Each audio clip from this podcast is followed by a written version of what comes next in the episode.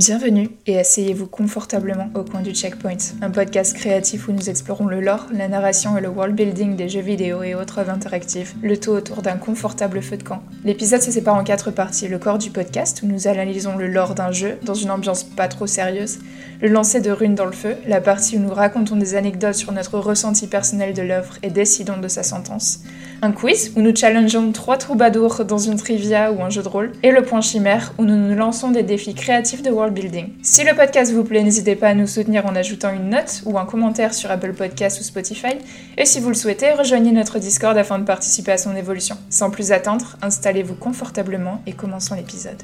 Bonjour à tous, on se retrouve au coin du feu et au coin du checkpoint avec toute la team pour vous parler jeux vidéo, lore et mythologie. Donc, il y a Jackno. Comment ça va, Jackno? Salut, ça va bien.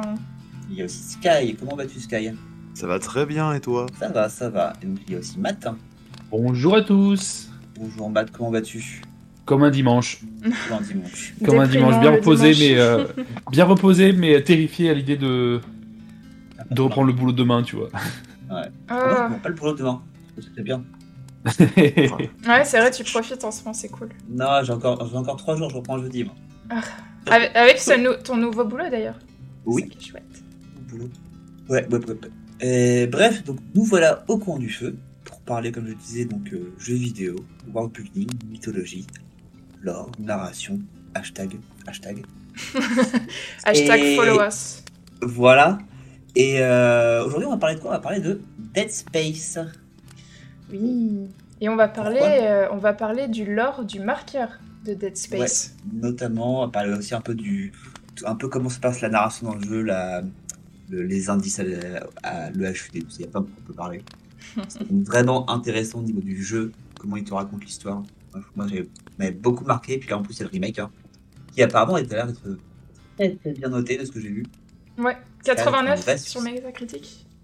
Un vrai même. succès, donc c'est assez cool Oui. de voir un remake qui est bien fait, qui est pas juste un cash grab. Hmm. Comme au hasard, les jeux Yakuza.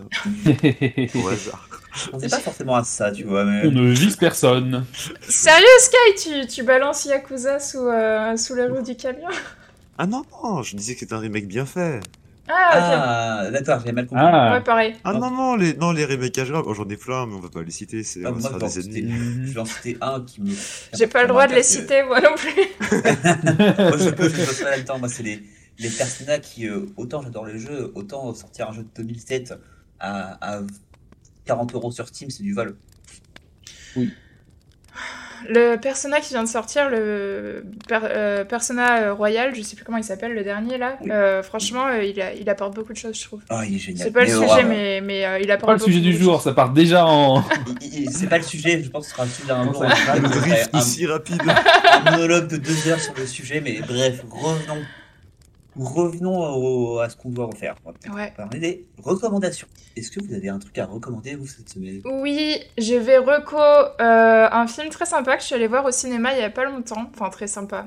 Euh, ça dépend de comment vous allez euh, le percevoir. Un film intéressant, un, film qui, un film qui clash, c'est euh, The Triangle of Sadness, qui est le nouveau film de Ruben Östlund. On y avait fait euh, The Square la dernière fois, qui avait aussi euh, fait parler de lui. Euh, en français, il s'appelle Sans filtre. Donc, je sais pas si euh, vous l'avez vu passer. Il a reçu la Palme d'Or euh, 2022 à Cannes. Et c'est une comédie euh, satirique sur euh, la corruption, euh, le pouvoir et les inégalités. Et le pitch du film, c'est après la Fashion Week, Carl et Yaya, couple de mannequins et influenceurs, sont invités sur un yacht pour une croisière de luxe. Tandis que l'équipage est au petit soin avec les vacanciers, le capitaine refuse de sortir de sa cabine et les événements prennent une tournure inattendue.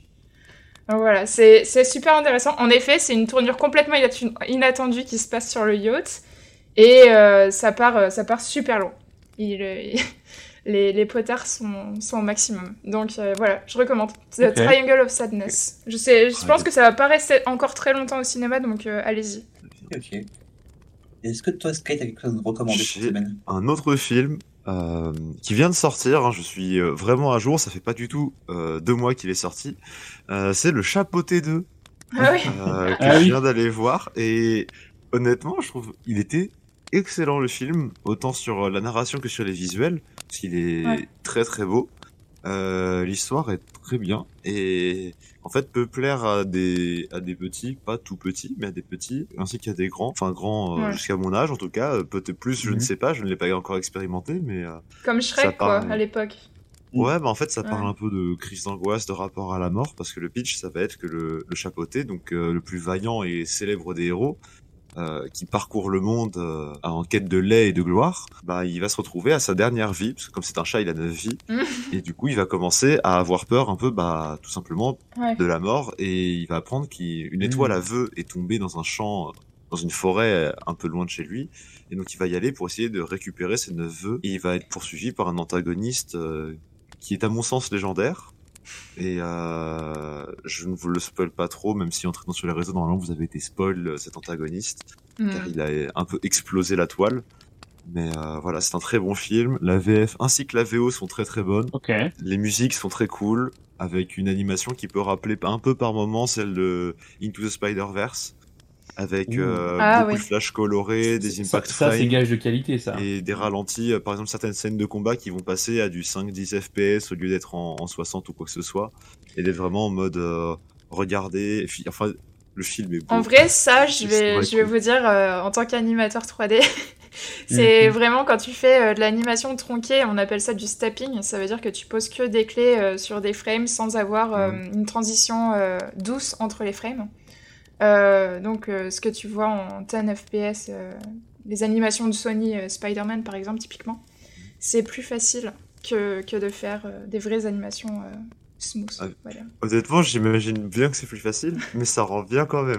Oui, ça rend bien, ça rend cool. Quand, quand- quand c'est cool. bien utilisé, que c'est pas excès, j'aime beaucoup. Ouais. Donc euh, voilà, le chapeauté 2. Ok, Le cool. chapeauté de. Cool. Ça Ouais. Et euh, pas besoin d'avoir vu le 1, parce que je l'avais te pas poser vu. la et question. Voilà. Ok. J'ai j'ai été le voir euh, en sortant, on m'a dit ce personnage-là était dans le 1, j'ai fait ah bon? Ça change rien, j'ai compris le film et ils m'ont dit ouais le méchant c'était un 9 et maintenant c'est ce méchant-là, je fais ce méchant-là est clairement mieux hein. par rapport à un 9. euh, bon.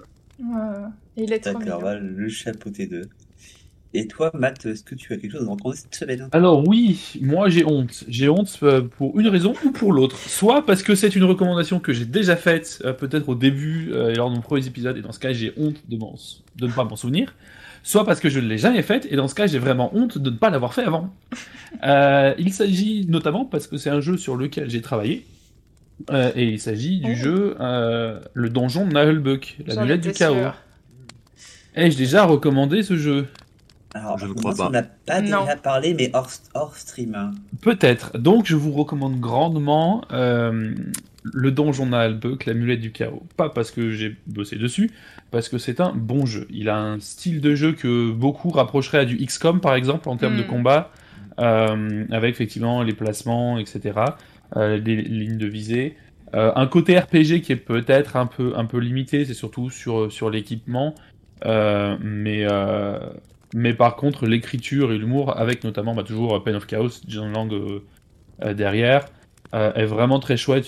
J'ai beaucoup rigolé euh, en jouant à ce jeu-là. Bon, pourtant, c'est pas forcément, euh, je suis pas forcément un immense fan du Donjon Nahelbuck en termes de- en termes d'humour sur les vieux podcasts. Ouais. Euh, Il y a des trucs bien, des trucs moins bien selon moi. Bref. Mais vraiment, euh, moi j'étais mort de rire. Euh, Il y a des gens très sympas au doublage, notamment euh, les, certaines voix que vous avez peut-être entendues dans Camelot, euh, Ah. effectivement parmi les principaux. Ah oui, parce qu'ils sont, Euh, ils sont basés à Jacques- Lyon aussi. Voilà, tout à fait. Ouais. Ja- Jacques, Chambon, Jacques Chambon qui double, je crois, le Ranger, euh, qui est plus ou moins le perso principal. Euh, Jacques Chambon que vous connaissez pour le rôle de Merlin dans, Mm, ouais. dans Camelot, mais il y a aussi effectivement Perceval euh, qui, qui prête sa voix. Il y a deux trois, voilà, il y a deux trois trucs très sympas. Euh, donc si vous avez l'occasion, c'est pas juste du- pour les fans. Euh, parce que j'ai même des collègues qui ont joué en anglais sans y, con- y connaître quoi que ce soit et qui ont trouvé ça chouette. Mm. Euh, N'hésitez pas, ils- les- et notamment j'y pensais parce qu'ils vont bientôt sortir leur troisième DLC. Mm. Euh, donc euh, c'est euh, à l'occasion de la, so- de la sortie du troisième DLC. Euh, testez donc euh, Donjon Nalbuck, l'amulette du chaos sur Steam. C'est pas un jeu qui sera très cher. Ça vous coûtera pas 70 balles. Il est aussi disponible sur Switch si je ne m'abuse et sur console. Euh, foncez. Ouais, c'est cool, Et- ça marche bien pour eux, franchement. J'espère, ouais. Je sais, je sais Troisième que DLC, les, les- euh, les ventes au début étaient pas forcément folles Ouais. parce que les critiques étaient très bonnes. En France, ça marchait pas trop mal, mais à l'étranger, pourtant il y avait du doublage. Ouais, euh, c'est niche, ouais. Yes, ouais, c'est niche. Il y avait du doublage français, il y a notamment, euh, pardon, doublage anglais, notamment euh, dans le doublage anglais, celle qui doublait la magicienne, c'est euh, euh, Felicity, mince, euh, non, Felicia Day, Felicia Day que vous connaissez peut-être parce qu'elle joue notamment Supernatural, et si je ne m'abuse aussi dans euh, Vox Machina sur, euh, Ah oui. Mm. voilà, si je ne m'abuse, un truc dans ce goût-là, donc qui est Ok. assez connu en fait de la communauté ro- euh, roleplay geek, mais de ce que je savais en tout cas à l'époque, ça n'avait pas suffi à faire euh, à accrocher le public américain. Peut-être que les choses ont changé depuis. Ok. Et, euh, tu me donnes une transition parfaite pour ma prochaine recommandation. Parce que sachez que le l'amulette du chaos, ton journal est aussi disponible sur le Game Pass. Du- Ça suffit Mutez-le Mute Et pourquoi je parle du Game Pass? Parce que en fait, ma recommandation, c'est un jeu qui s'appelle Hi-Fi Rush, qui est sorti euh, genre il y a quelques jours, qui a été annoncé il y a aussi quelques jours. Mm. On savait que le jeu était en développement, mais en fait, on n'avait pas, euh, on n'avait pas comment dire, on n'avait pas vu de trailer, etc. Et là, ils ont, ils ont fait un événement pour euh, indiquer ce qu'ils avaient un peu prévu Microsoft, hein. et ils ont sorti le jeu comme ça. Qu'est-ce que c'est Hi-Fi Rush? C'est un beat'em up assez classique. hein. C'est un jeu où on tabasse des gens, on fait des combos avec tout. Mm. des robots d'ailleurs, pas des gens, des robots. Euh, la petite particularité du jeu, c'est que tout est en rythme. Il faut, Hmm. il faut taper en rythme pour faire des combos avec plus, faire, faire plus de dégâts, etc. Et en fait, il faut être en rythme avec la musique du jeu. Waouh Sachant que la musique du jeu, en plus, c'est euh, par exemple, j'ai vu, il y a eu Nine, Nine Inch Nails, il y a eu euh, Black Ah oui. Keys, donc il y a des, des bons noms aussi à la musique. hein. Euh, et euh, d'ailleurs, moi, ça m'a permis de me rendre compte que je n'ai aucun sens du rythme. C'est une horreur. Mais... C'est rigolo parce que ce genre de jeu, j'ai l'impression que. Genre, il y avait longtemps eu les jeux de rythme et les jeux d'action d'un côté. Il y a Crypt of the Necrodancer qui est arrivé. Et d'un coup, les gens ils se sont dit, il y a un truc à faire là. Ouais. Et euh, parce qu'il y a eu. euh, euh, comment il s'appelle? Un jeu, euh, un fast FPS euh, sur du rythme pareil, genre qui s'appelait Hellscape ou un truc comme ça. Où c'était un peu un Doom, mais du coup gunfight sur de la musique. Et Mm. pareil, en rythme avec la musique, avec une BO euh, incroyable, full metal et tout. Et j'ai l'impression que ça a pouf, explosé depuis que les gens se sont rendus compte qu'on pouvait mixer les deux genres et, et c'est trop cool parce que ça te fait. Ouais. Bah, toutes tes émo... enfin, tous tes sens sont connectés, t'es en mode Wouah. Je me suis rendu compte que je faisais exactement la même chose sur Devil May Cry aussi. Je tapais en fonction de la musique et du rythme et tout. Sans forcément euh, que ça ajoute aucun bonus, mais... euh, Le, le producteur du jeu, c'est- il a récemment travaillé sur David May Cry, les tout tout premiers en 2001 ou 2002, Ouais. ou sur Beautiful Joe pour ceux qui connaissent. Ah oui, oui, oui. Et en fait, ça se retrouve dans la, la patte graphique. En fait, le jeu est léché, c'est c'est magnifique. hein. Il y a vraiment un truc dans le, le, le, le- le graphisme qui rend le jeu euh, tape à l'œil. Ok. Et Cool. le truc le plus particulier, c'est que l'environnement va bouger avec la musique. Oh, c'est incroyable. ça. Hmm. Genre, imagine, tu vois, t'as une bouche d'égout qui va monter, descendre en, fonction des mouvements de la batterie. Waouh. Comment ils ont codé ça? C'est ouf. Et c'est franchement. L'aspect technique tout de suite dans la vidéo. Ouais. La je pense que c'est quatrième mur. Attends. OMG. Mais Et, euh, euh, vraiment, le jeu est un plaisir à, est un plaisir à jouer, c'est un plaisir pour les mirettes, c'est vraiment sympa. Et graphiquement, il est très joli. euh, je voulais juste Ouais. appuyer là-dessus. euh, ils Ah, ont fait un mélange. En fait, c'est c'est de la 3D du coup, mais ils ont donné un aspect euh, euh, comics, comics books euh, avec des onomatopées bim bam boum, tu sais, qui, qui partent en flash de bulles. Et, euh, et un aspect complètement 2D, mais très réussi. Généralement, la 2D, cel shading, c'est moyen moyen, mais celle-là, la 2D, elle, elle est vachement cool. Voilà, vraiment le jeu, on voit, on voit, on voit beaucoup de très très fort, je trouve Ouais. mes mots. Mais euh, après, voilà, c'est un petit jeu, ça va être du 6-8 heures, je pense, à être fait, pour être fait. Euh, c'est pas du gros scénario, hein, c'est la Machine Corporation face aux, Tant mieux. aux jeunes, jeunes Ah oui, ok. Mais, euh, mais ouais, non, vraiment, je recommande Hi-Fi Rush. Euh, Très très bon jeu, très bonne surprise pour moi. Surtout, je m'attendais, euh, je connaissais pas du tout le jeu forcément, et il est arrivé un peu, un peu par surprise et euh, vraiment très sympa. Ok, c'est cool. Est-ce que tu sais quel studio a développé ce jeu? Alors c'est Tango. Ah, c'est Tango? C'est un studio à Madrid, ça. Tango, Tango euh, Gameworks. Ouais, je crois. Tango. Ouais, je crois qu'ils sont à Madrid, mais je suis pas Je ne saurais pas dire la localisation du studio, tout ce que je Ah non, rien à voir, rien à voir. Rien à voir. C'est euh, c'est à Tokyo. Je confondais avec euh, En vrai, Madrid, Tequila. Tokyo, c'est à quelques minutes de marche. Hein. Pas si loin, hein, Oui, voilà. Non, je confondais avec Tequila, qui sont des, des pros en animation. Mais euh, Tango, euh, je sais pas trop ce qu'ils ont fait. à confondre Tango ah. Ghostwire. Ghostwire Tokyo. Ah, Oui, c'est eux qui ont fait ça, c'est vrai. De Evil Within aussi. Ok. Cool. Bon, voilà. Voilà, voilà ma recommandation.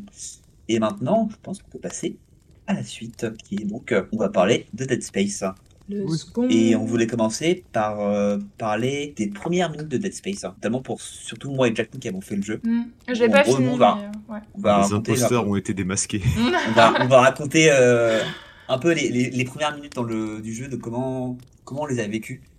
Ouais. Et euh, comment on a peu compris le jeu.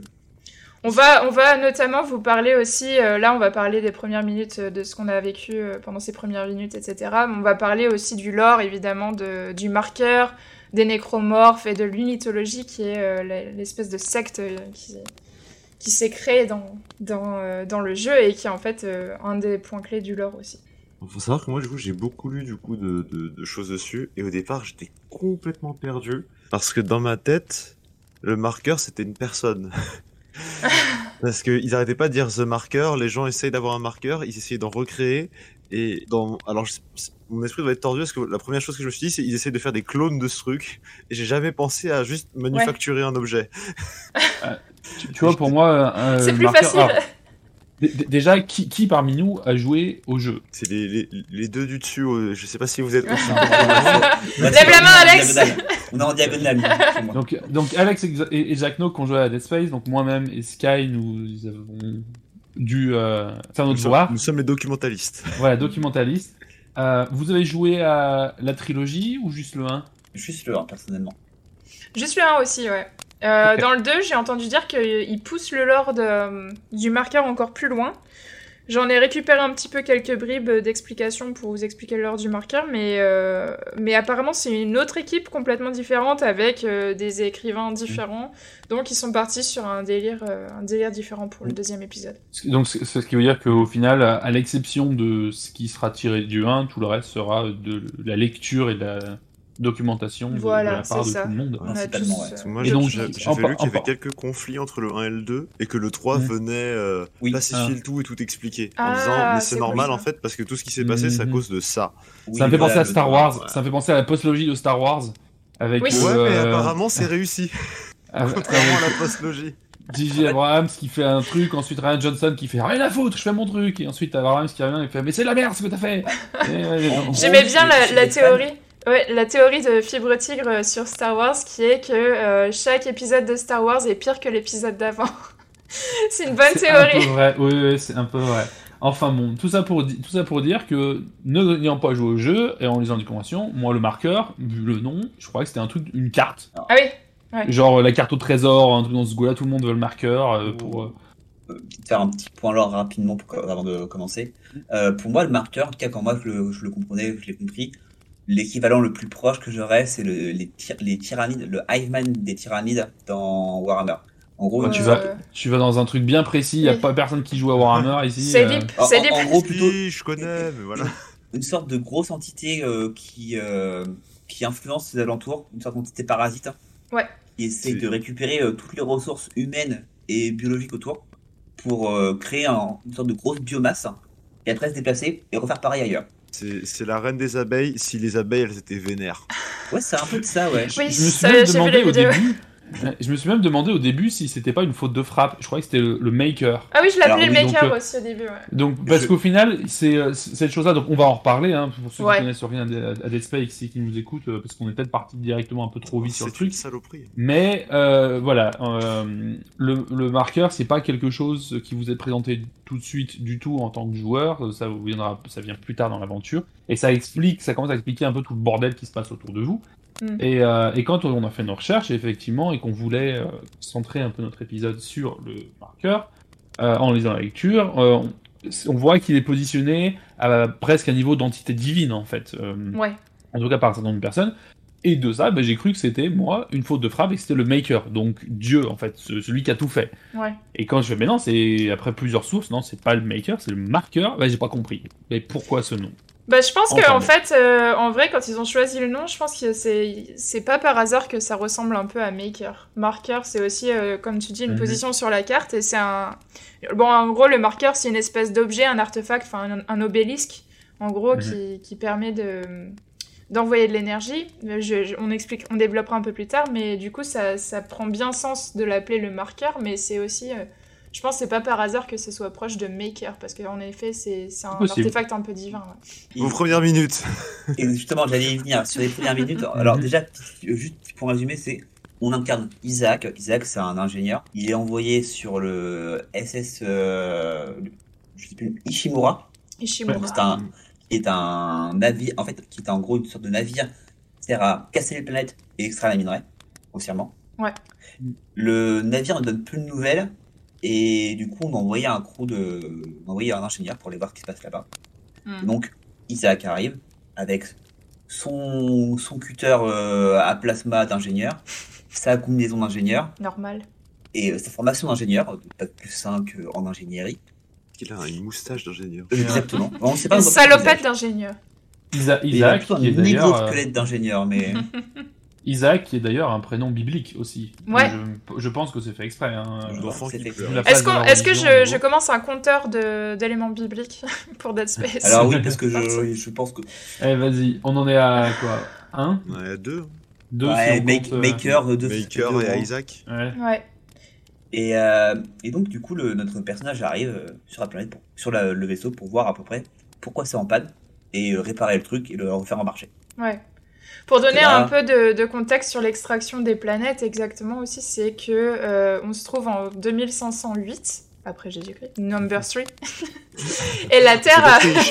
ouais, j'ai triché. La Terre a connu un événement en fait qui a, qui a causé son extinction parce que euh, on se retrouve euh, euh, on a, on a plus de Pénurie ressources. énergétique. Pénurie énergétique et pénurie, euh, pénurie non durable des ressources de manière générale. Donc oui, c'est nous. Et puis, bah, je pense que ça arrivera bien à un moment ou à un autre. Et la seule façon d'obtenir des ressources euh, pour les hommes, c'est euh, d'aller extraire euh, au travers de nouvelles planètes des, des ressources. Du coup, on appelle ça le craquage de, de planètes, je crois. Le craquage de planètes. Donc, le Ishimura, c'est un des premiers vaisseaux qui a été créé et qui a été envoyé. Sur des planètes lointaines. Voilà, en gros, c'est ça. En fait, on m'a envoyé, plein de vaisseaux, dont le Ishimura, vers des planètes qui étaient euh, éligibles Ouais. pour les, les, les casser, les miner et rapporter tout un peu sur la Terre. C'est ça. Et donc, nous, on a Isaac qui arrive dans ce petit bazar. Et donc, on arrive et on se dit, bon, bah, je vais faire, me- je suis un ingénieur, faire mes trucs d'ingénieur, je vais arriver, je vais commencer à réparer des trucs. Et là, qu'est-ce qui s'est passé pour toi au début, Jack No Alors, si mes souvenirs sont bons, au début, on retrouve en fait euh, Isaac qui est en train d'appeler, euh, qui regarde en fait un, message que sa femme lui aurait envoyé au moment où elle était sur l'Ishimura. Donc elle lui a envoyé un mémo et puis elle lui disait qu'elle l'aimait, qu'elle pensait à lui, etc. Donc on se dit, ok, euh, la femme de Isaac se retrouve, elle est sur l'Ishimura, donc ce serait bien de la retrouver au même moment où on retrouve ce qui s'est passé là-bas.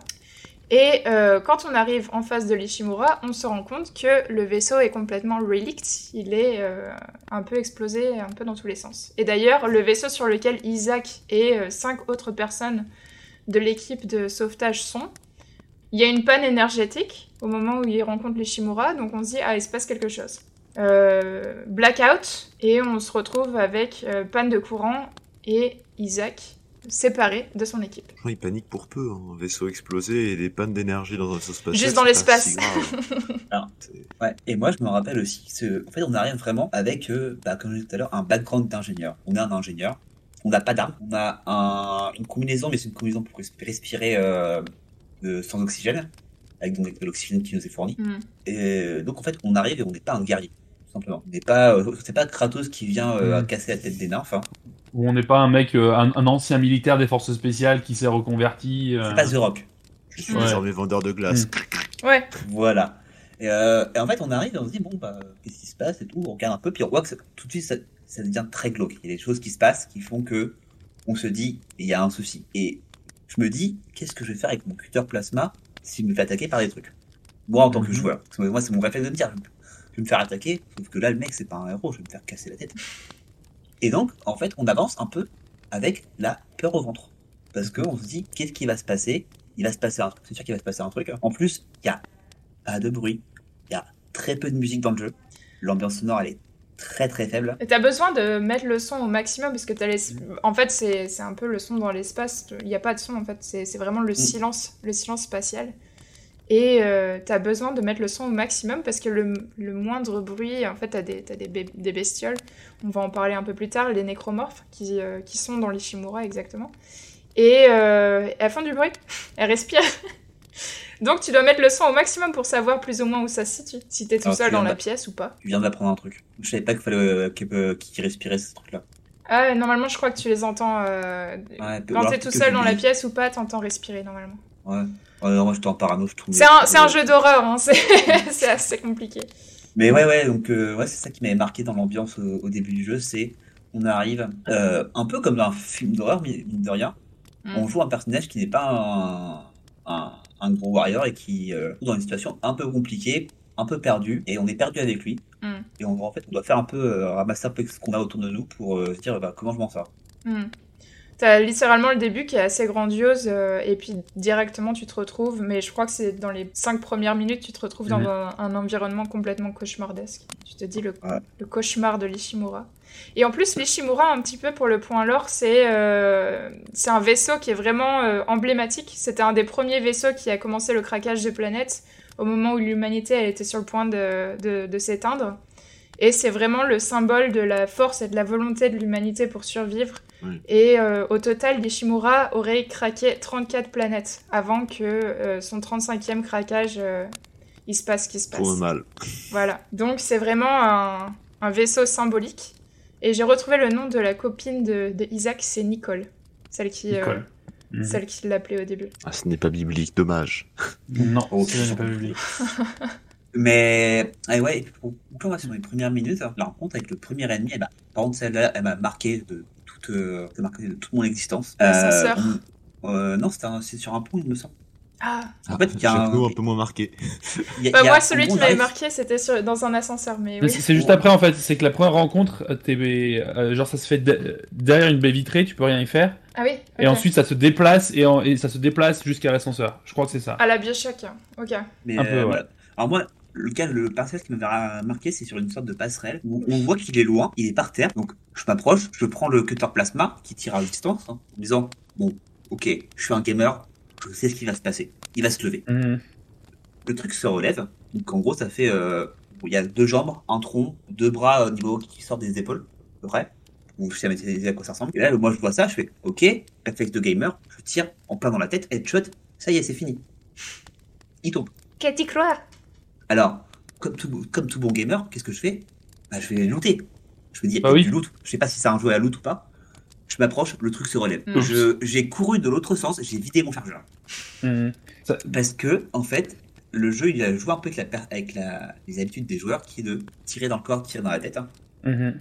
Et on verra plus tard que ça ne fonctionne pas comme ça dans des spaces. Pas toujours en Ouais. tout cas. Et Mais euh, j'ai ouais. flippé ma race. ça, Pareil. moi ça m'a un peu donné l'impression. Alors j'ai- joué aux 20 premières minutes du jeu à une époque, ça remonte. Et en fait, euh, on va pas dire que c'est un élément biblique, mais euh, ça m'a un peu donné l'impression de commencer avec le pistolet préféré de Jésus, un pistolet à clous. Number 4. Ouais. Mais b- c- cette blague à part, effectivement, ton plasma gun, c'est voilà, ça donne vraiment l'impression de euh, bon, c'est pas, ça peut servir d'une arme, mais c'est pas une arme. Si vous aimez bien les vieux films, il y a notamment un des, euh, ah, un, un des armes fatales, deux ou trois, je crois, où il y a une scène où justement sa seule arme c'est un pistolet à clous. On voit ce qu'il en fait, ça marche aussi. Mm. Ceci dit, bon, ça c'est pas forcément le plus efficace. Base, quand t'as un gros monstre qui-. Quand t'as un, quand t'as un gros monstre qui survit à un headshot, en, en plus en face de toi, tu te dis, Hmm, il me faudrait bien quelque chose de, de mieux que, que, que ça, quoi. Suis ça- vraiment sorti, tu vois, tu sais, euh, bah, pas- enfin oui, vulnérable en fait, un peu comme si bah, j'étais un, juste un ingénieur paumé dans une station spatiale euh, avec des trucs qui bougent Ouais. et qui ne devraient pas bouger. Bah c'est ça, en fait, t'as que ce- cette espèce de petit cutter, euh, enfin cutter plasma quand même, mais euh, t'as que cette espèce de, cutter et Mm. euh, cette HUD dont tu parlais, qui se trouve derrière le personnage. Donc ce serait euh, l'équivalent de sa vie qu'il aurait, qu'il transporterait euh, dans son dos sur sa, sur sa colonne vertébrale, c'est ça Si tu peux nous expliquer Ça. un peu, Alex?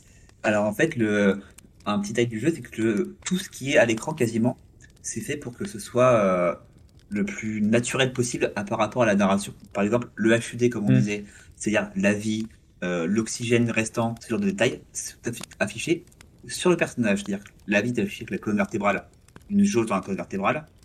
Il y a un compteur sur le côté pour indiquer les munitions restantes et le et l'oxygène restant. Et en fait, tout ça se reste tout le temps sur l'armure. Hmm. Il y a Donc là, il y a aucun pas- élément euh, à l'écran qui n'est pas du jeu, enfin, qui n'est pas dans le monde du jeu en fait, qui n'est est pas là que pour toi en tant que joueur. Dans Mais qui est là dans le monde. pas.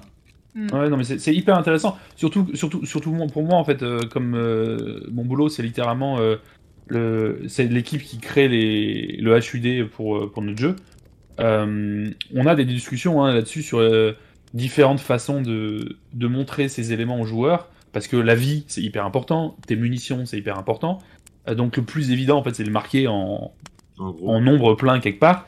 Mais le fait d'intégrer ça au jeu, que ça soit par euh, des éléments sur l'exosquelette, que ça soit par des effets, par exemple, où ta vie, euh, il y a beaucoup de jeux qui le font, où il n'y a pas de barre de vie, mais en fait c'est ton écran qui devient de plus en plus rouge, rouge ou ce ouais. genre de, cho- de choses. C'est un, c'est des, c'est des techniques qui sont euh, intéressantes, super, super sympa justement à, à approfondir et à réfléchir, mais aussi beaucoup plus compliqué et beaucoup plus compliqué à faire quelque chose de très clair et de compréhensible.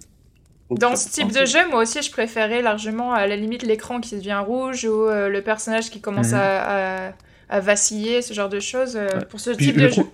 je trouve que ça renforce euh, énormément l'impression de danger et de aïe aïe aïe quoi. Ouais. Entre juste une petite barre qui se vide et ton écran qui, est en- qui, qui commence à se couvrir de sang, t'as pas la même, euh, la même oppression en fait sur toi en tant que joueur avec clair. ça. Donc pour moi, ce choix-là euh, de leur part est excellent. De la part des développeurs est le excellent. Le fait que l'écran euh, juste s'assombrit sur le si t'as pas de notion fixe de ta barre de vie. Tu te dis pas, là il me reste encore 30 HP, je suis safe, je Mhm. prendre deux coups. Dans le mode, bah ça se trouve, là j'ai Ouais. quand même beaucoup saigné, je meurs au prochain coup. Ou alors il m'en faut encore deux ou trois. Et le flou te renforce l'immersion parce que tu n'as pas envie de te prendre deux coups alors que... En fait, t'es plus dans l'aspect mathématique et calcul, Mhm. t'es dans le ressenti. Su- su- Surtout, dans, surtout au début, effectivement. euh, et en fait, c'est euh, le temps que toi, en tant que joueur, tu commences à apprendre les limites de ton perso. À partir de quel moment, en fait, de, euh, de teinte de rouge, c'est euh, c'est vraiment la galère. Euh, ce qui correspond aussi un peu au personnage qui démarre en tant que juste un ingénieur et qui connaît rien à la survie et au combat et qui va devoir euh, découvrir un peu ses limites et, euh, et s'affronter lui-même pour, pour savoir ce qu'il peut faire et peut, et peut pas faire. tu vois. Il y a aussi un petit autre truc sur le, tout ce qui est menu que moi j'aime beaucoup dans le jeu, au niveau de l'immersion. C'est qu'ils sont débrouillés pour qu'on ait le moins possible à aller dans les menus. Par exemple, la carte. Mhm. En fait, Ouais. on va pas aller en faire un start, aller dans la carte pour voir la carte. On va voir, il va faire une projection holographique de la carte. Hmm. Et en fait, en gros, on va la consulter nous-mêmes, en- avec le personnage en, en mouvement. Et c'est aussi dire que ça n'est pas une pause. Hmm. Quand on regarde la carte, le temps se déroule toujours. C'est vrai qu'il n'y a aucun moment euh, dans Dead Space où tu es vraiment serein en fait. Euh, le moment où tu, tu upgrades ton arme, où tu ouvres ta carte, tu te mets sur le menu, t'as aucun moment où tu as un moment de répit en fait. Hmm. Même les aliens qui sont dans la chambre d'à côté, parce que généralement tu dis euh, dans ce genre de jeu, bon tu changes de chambre, tu changes de level, euh, c'est bon t'es safe, tu vois, ceux que, que t'as... Mhm. T'as couru euh, pour éviter ceux d'avant, ça va, ils vont rester dans le- dans l'ancien level. Non, ils te suivent. Donc, euh, Oui, c'est vrai. Ça, ça, ça, ça fait tellement peur. hum, Parce qu'au final, j'en ai vu quoi 4, 5 des, des mobs euh, à tout- à, à tout casser. Ouais. Mais le fait que tu crois t'en avoir débarrassé et, euh, et qu'il a lâché l'agro et qu'en fait, bah, il- tu l'as toujours au cul. Oh, y- Ouais, Ça, je trouve ça super intéressant qui vraiment il joue avec les codes du jeu vidéo Ouais, à, très. à se, à se dire de ah tu, cro- tu crois parce que t'es un joueur t'es safe bah non Hmm. et bah non C'est un mélange de film d'horreur et de jeu vidéo, c'est bien fait, c'est bien foutu. ouais Mm. Euh, Est-ce qu'on explique un petit peu pour, euh, pour comprendre le lore du marqueur, ce que c'est que... J'allais en proposer, ouais. Ah, cool. Et, ce- et ce marqueur, qu'est-ce donc que ce marqueur? Est-ce qu'on parle de l'unitologie ou est-ce qu'on parle du marqueur d'abord? Eh ben, Euh. je propose de commencer en fait par ce que découvre le joueur et le personnage dans l'ordre. Ouais. Parce que pour, mettre un, petit peu en contexte, en fait, dans le lore de, de Dead Space, on se déroule dans un, futur où l'humanité a colonisé plusieurs planètes. Elle s'est surdéveloppée. Et donc, on est au 23e siècle, il me semble, et euh, les chercheurs de EarthGov, donc euh, c'est euh, la colonie principale des humains, qui trouvent un artefact extraterrestre dans un cratère au moment d'une extraction, et ils l'appellent le marqueur. Bon, ça aurait pu être un autre nom, finalement, ça a été le marqueur parce que G. référence biblique, toi-même tu sais. Et euh, le marqueur, en fait, se met à émettre un, un champ électromagnétique qui est persistant. donc euh, con- euh, continuel. Et il ne provient d'aucune source connue des hommes, donc c'est un élément un peu extraterrestre finalement, un élément alien. Euh, mais en fait, selon les recherches, cet élément-là pourrait servir euh, d'énergie illimitée, infinie. Donc, on avait cette crise éco-énergétique de la Terre. Et donc, le marqueur, ce serait une possibilité de résoudre ce- cette crise-là. Problème résolu. Voilà, problème résolu. Les travaux commencent, hautement classifiés, bien sûr, ça se passe, euh, ça se passe dans, dans un... Plus grand secret. Ça se passe dans la zone euh, 86. Comment ça s'appelle la zone aux États-Unis là, 51. La zone 51. probablement. Et euh, ces travaux classifiés commencent euh, alors euh, à porter ses fruits et euh, euh, le, le chercheur principal, il s'appelle Michael Altman. Il se met à divulguer son existence au monde parce qu'enfin on a trouvé la solution. EarthGov se décide donc d'assassiner Altman pour pouvoir étouffer la nouvelle, mais il est déjà trop tard.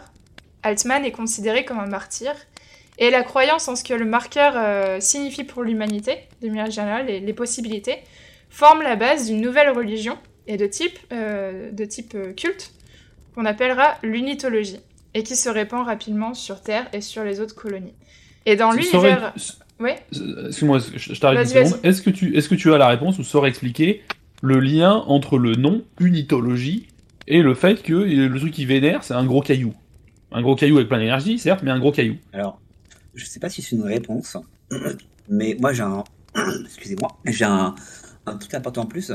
C'est qu'en fait, le marqueur, euh, son but à lui, c'est de récupérer de la, des, des ressources. Et en fait, ce qui, ce qui concerne comme ressources, c'est des formes biologiques mortes, principalement. Mm. Le Par exemple, les, les, les- la biomasse, La biomasse. les corps humains, par exemple. Euh, en fait, donc avec le signal qu'il va envoyer, il va corrompre en quelque sorte l'esprit des êtres vivants aux alentours. Ouais, Parce que j'ai lu, il a trois phases en fait. Il a Mm. genre un procédé de chasse qui est relativement là à chaque fois. C'est produire de l'énergie, corrompre les gens qui sont en contact avec lui pour les pour les amener vers de la démence. S'ils sont des gens normaux et s'ils sont des gens très intelligents, s'en servir euh, par le biais de vision. Euh, et ensuite créer le plus possible de cadavres parce que les cadavres c'est ce qui peut faire muter et façonner en serviteurs qui seront donc un peu des nécromorphes Ouais. qui vont en plus s'adapter en fonction des besoins euh, du marqueur.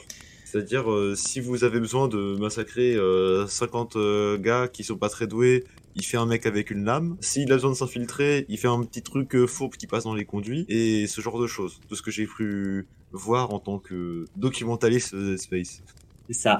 Et en fait, euh, en gros, dans la phase que tu as comme la deuxième phase, c'est-à-dire de, de corrompre, de corruption, en fait, il envoie des visions, il envoie des hallucinations pour euh, corrompre les personnes. Et en fait, ces hallucinations vont leur faire avoir des comportements qui vont aider le marqueur. Et eux, ça va leur permettre de rationaliser ce comportement. Et donc, c'est aussi pour ça, par exemple, qu'un culte peut, peut naître. En gros, ils vont rationaliser en disant que il y a un culte qui s'appelle une mythologie, c'est bien, c'est pour qu'on fait le culte parce que on a besoin de vénérer le marqueur. Hmm. En fait, le, marqueur, c'est un artefact extraterrestre que les humains récupèrent et ne comprennent pas exactement. Mais il a eu plusieurs historiques et euh, ce n'est pas que pour les humains, en gros, qui marcherait. Il aurait, il aurait euh, fait son action avec plusieurs espèces différentes, de manière générale, euh, au travers de l'histoire euh, l'histoire des planètes. Et il ressemble à, un gros monolithe. Il est fait d'une manière complètement inconnue et il est intelligent. C'est la seule chose qu'on sait. Les humains le savent pas au moment où ils le récupèrent. Il semble que le, marquas- le marqueur puisse agir tel une, une intelligence artificielle en fait. Et selon l'environnement où il se situe, et la planète qu'il habite, euh, il, il agit différemment, mais il a toujours le même procédé. En fait, ce procédé, c'est que la première fonction qu'il fait, c'est qu'il émet un signal euh, électromagnétique à travers euh, la planète entière, donc le monde qu'il décide d'occuper. Donc pour faire ça, le marqueur il commence à développer son influence sur l'espèce dominante et les guider vers une nouvelle forme d'évolution. Donc le marqueur il se dit en fait j'ai envie que vous, votre espèce, vous soyez euh, la, la meilleure forme d'évolution possible que vous puissiez être. Donc pour cela par exemple pour, euh, pour, euh, pour les humains, il leur a donné euh, une source d'énergie infinie afin que l'humanité puisse se propager, puisse Prospérer. voya- prospérer, voyager et, de- et- et continuer d'évoluer très rapidement en fait.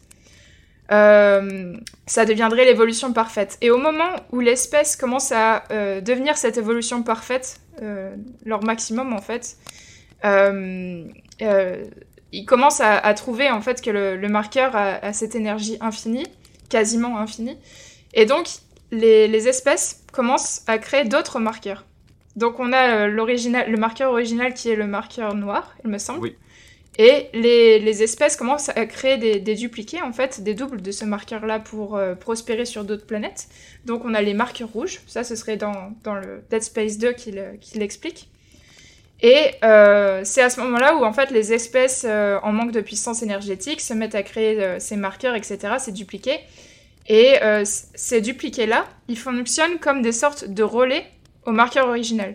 Donc t'imagines le, le premier marqueur, le marqueur noir, en fait, qu'envoie de l'énergie aux autres marqueurs. Et en fait, ce que les humains ne savent pas encore, c'est que l'objectif principal du marqueur à la base, qui était conscient, en fait, qui était un, un être Mhm. intelligent, c'était que la puissance éner- énergétique euh, alien et mystérieuse euh, réanime les tissus morts des espèces euh, qui, qui la- enfin, sur laquelle euh, il était localisé. Donc, par exemple, il est sur Terre. Donc, il utilise les tissus morts des espèces surdéveloppées qui ont une sorte de parasite en eux, à force d'avoir utilisé le marqueur, à force de consommer le marqueur. Donc en fait, lentement, il implémente des parasites sur ces espèces humaines, et en fait, son but, c'est de les faire revivre euh, et de les transformer donc en nécromorphes. Moi, je vois un énorme parallèle avec Mass Effect. J'ai presque l'impression que ce côté, ce côté est très, très, je vais pas dire copié, mais au moins inspiré, et je pense en termes de timeline avec les sorties aussi, euh, de Mass Effect, avec euh, déjà bah, le côté euh, mon- Monolith, parce que euh, Monolith, Vision, qui euh, font beaucoup penser aux... euh, ah, comment il s'appelle aux, aux artefacts protéins euh, qu'ils trouvent et qui, qui donnent les fameuses visions Shepard et ensuite le côté des fameux des, des moissonneurs, les Reapers, sur ce côté machine. Enfin, on sait même pas forcément que c'est des machines en- en- à ce moment-là, mais ce côté un peu grand grand boogeyman divin qui euh, corrompt les esprits et commence euh, lentement mais sûrement à transformer en fait euh, à transformer les personnes qu'il a touchées, à les corrompre Mm. et qui finit par, après leur avoir corrompu l'esprit, par leur changer le corps. Euh, et c'est exactement ce qui se passe dans Mass Effect en fait. Ouais, c'est vrai. C'est c'est exact, c'est C'est ça, exactement c'est le je te de donne Mass tout, Effect. je te donne tout, et au final, en fait, Ouais. euh, j'ai mon propre objectif alors que vous ne le C'est saviez pas. ça. Et c'est pour moi c'est presque une copie conforme de Mass Effect à ce niveau-là. Alors, moi, ça me fait penser à, pas à un, à un jeu, mais à deux films un peu distincts. Ok. Euh, deux films d'horreur d'ailleurs, étonnamment. Euh, le premier, c'est The Thing. Je sais pas si vous connaissez The Thing, que La Chose C'est- français. C'est c'est un Stephen King, non? C'est un Stephen. King, il me semble. Mais c'est, en tout cas, c'est euh, fait par John Carpenter. Carpenter, donc, qui Mm. est de 84, je crois. En gros, c'est une forme de vie qui euh, est extraterrestre et qui se nourrit des, des formes de vie autour, Ah de, oui, autour de lui. oui, oui, The Thing, oui, t'as raison, ouais, c'est ça. Oui. Des formes de vie autour de lui et qui est change forme, qui est euh, qui peut changer de forme, etc. Et, donc ça premièrement. Et l'autre film qui ça me fait vraiment beaucoup penser, c'est Alien, parce que Alien, Ouais. ce sont des formes de vie Parasites. extraterrestres, extraterrestres, parasitiques, dont les humains essaient de d'exploiter, mais qui finalement se font exploiter eux-mêmes. Les humains se font exploiter par les aliens. Mm. Oui, c'est ça, ouais. Petite correction de ma part, The Thing c'est bien inspiré d'un roman, mais un roman de John Campbell et, non pas de Stephen Ah. King. Et ben, je, je vous disais juste avant qu'on enregistre l'épisode que ça me rappelait le, le film Event Horizon, mais en fait, euh, je crois que le film Event Horizon s'était basé sur The Thing à la base pour inventer son histoire. Donc, Lié. euh, Tout est lié. tout est Ouais, lié, exactement. Et les, les Tout Illuminati. est lié. D'ailleurs, euh, un petit point, euh, Event Horizon, si vous l'avez pas vu, c'est un film qui se tourne autour d'une équipe euh, d'aventu- d'aventuriers qui, qui s'aventure sur un vaisseau euh, abandonné, donc le Event Horizon, qui a disparu depuis 7 ans. Et après avoir traversé un, un trou de verre, euh, il envoie un signal de détresse à, à ces aventuriers qui- qu'on qu'on suit tout le long du film. Et c'est un peu spoiler, mais euh, en avançant dans le, dans, le, dans le film, on se rend compte que l'équipage à bord de l'Event Horizon a des hallucinations d'êtres décédés, euh, de, de leurs êtres chers euh, qui est C'est un thème vie. qui revient souvent quand même, Ouais. tout, ce, tout ce truc de contrôle par l'hallucination, euh, de, La corru- folie, de, de cor- de ouais. corruption euh, euh, progressive en fait jusqu'à jusqu'à la folie euh, et ensuite la modification du corps qui s'en découle. Il y a un très bon épisode de Love, Death and Robot là-dessus, qui dure. euh, Oh, lequel dix- Alors, c'est dans, dans la première saison. tous vu. Le Hive Mind Euh, c'est The Rift, je crois, il s'appelle. Ah, Euh, Ah, ouais, oui, c'est ça, oui, c'est le, le Hive, c'est le Hive, c'était mon Ah, préféré. c'est c'est celui qui, Euh, qui trauma un peu. Be- Beyond the Aquila Rift. oui, c'est ça, oui, c'est ça. Ouais. Et, Extraordinaire. euh, et voilà, celui-là, il est, il est vraiment bien. Et, et ouais, il- la première fois que tu le vois, euh, nous, on l'avait regardé à 3h du matin dans le noir, on était en mode Ah ouais, non. Bah, si, vous aimez, si vous avez aimé final, euh, ouais. ce- cet épisode-là, allez voir Event Horizon. Parce que Ah, Du coup, je l'ai pas vu celui-là, je, l'ai regardé ce soir à 3h du matin, dans mon lit, tout seul. Non, don't do that! Et pour le Alex. savoir si vous aimez ce genre de choses, c'est idéal, parce que c'est dans 10 minutes. Si Alex n'est pas là, euh, si Alex Kin n'est pas là au, au prochain podcast, euh, vous saurez pourquoi. Il n'aura pas son cœur n'aura pas supporté à la nuit. voilà. Moi, Oh, voilà, d'a- euh, d'aliens qui viennent, qui colonisent, ça me rappelle un, un petit jeu, si vous voulez vite fait, ré- recoglissé, qui s'appelait... euh, C'était un jeu mobile où, en gros, il y avait une espèce alien, pareil, qui venait et qui, euh, te- qui parasitait la Terre, qui s'appelle Lifeline. Ah oui, fait, c'est j'adorais. un petit jeu où le format est très cool, parce qu'en fait, tu reçois des messages de quelqu'un et Ah, tu réponds aux messages. Ouais. En fait, c'est un, un jeu épistolaire au final, et euh, il y a Lifeline 1, 2, 3, il y en a plein. Et au fur et à mesure, tu découvres les choses, et, et en fait, ça te met en tension parce que, alors moi, j'y jouais quand j'étais étudiant, donc c'était facile parce que j'avais du temps pour répondre tout le temps à mon téléphone.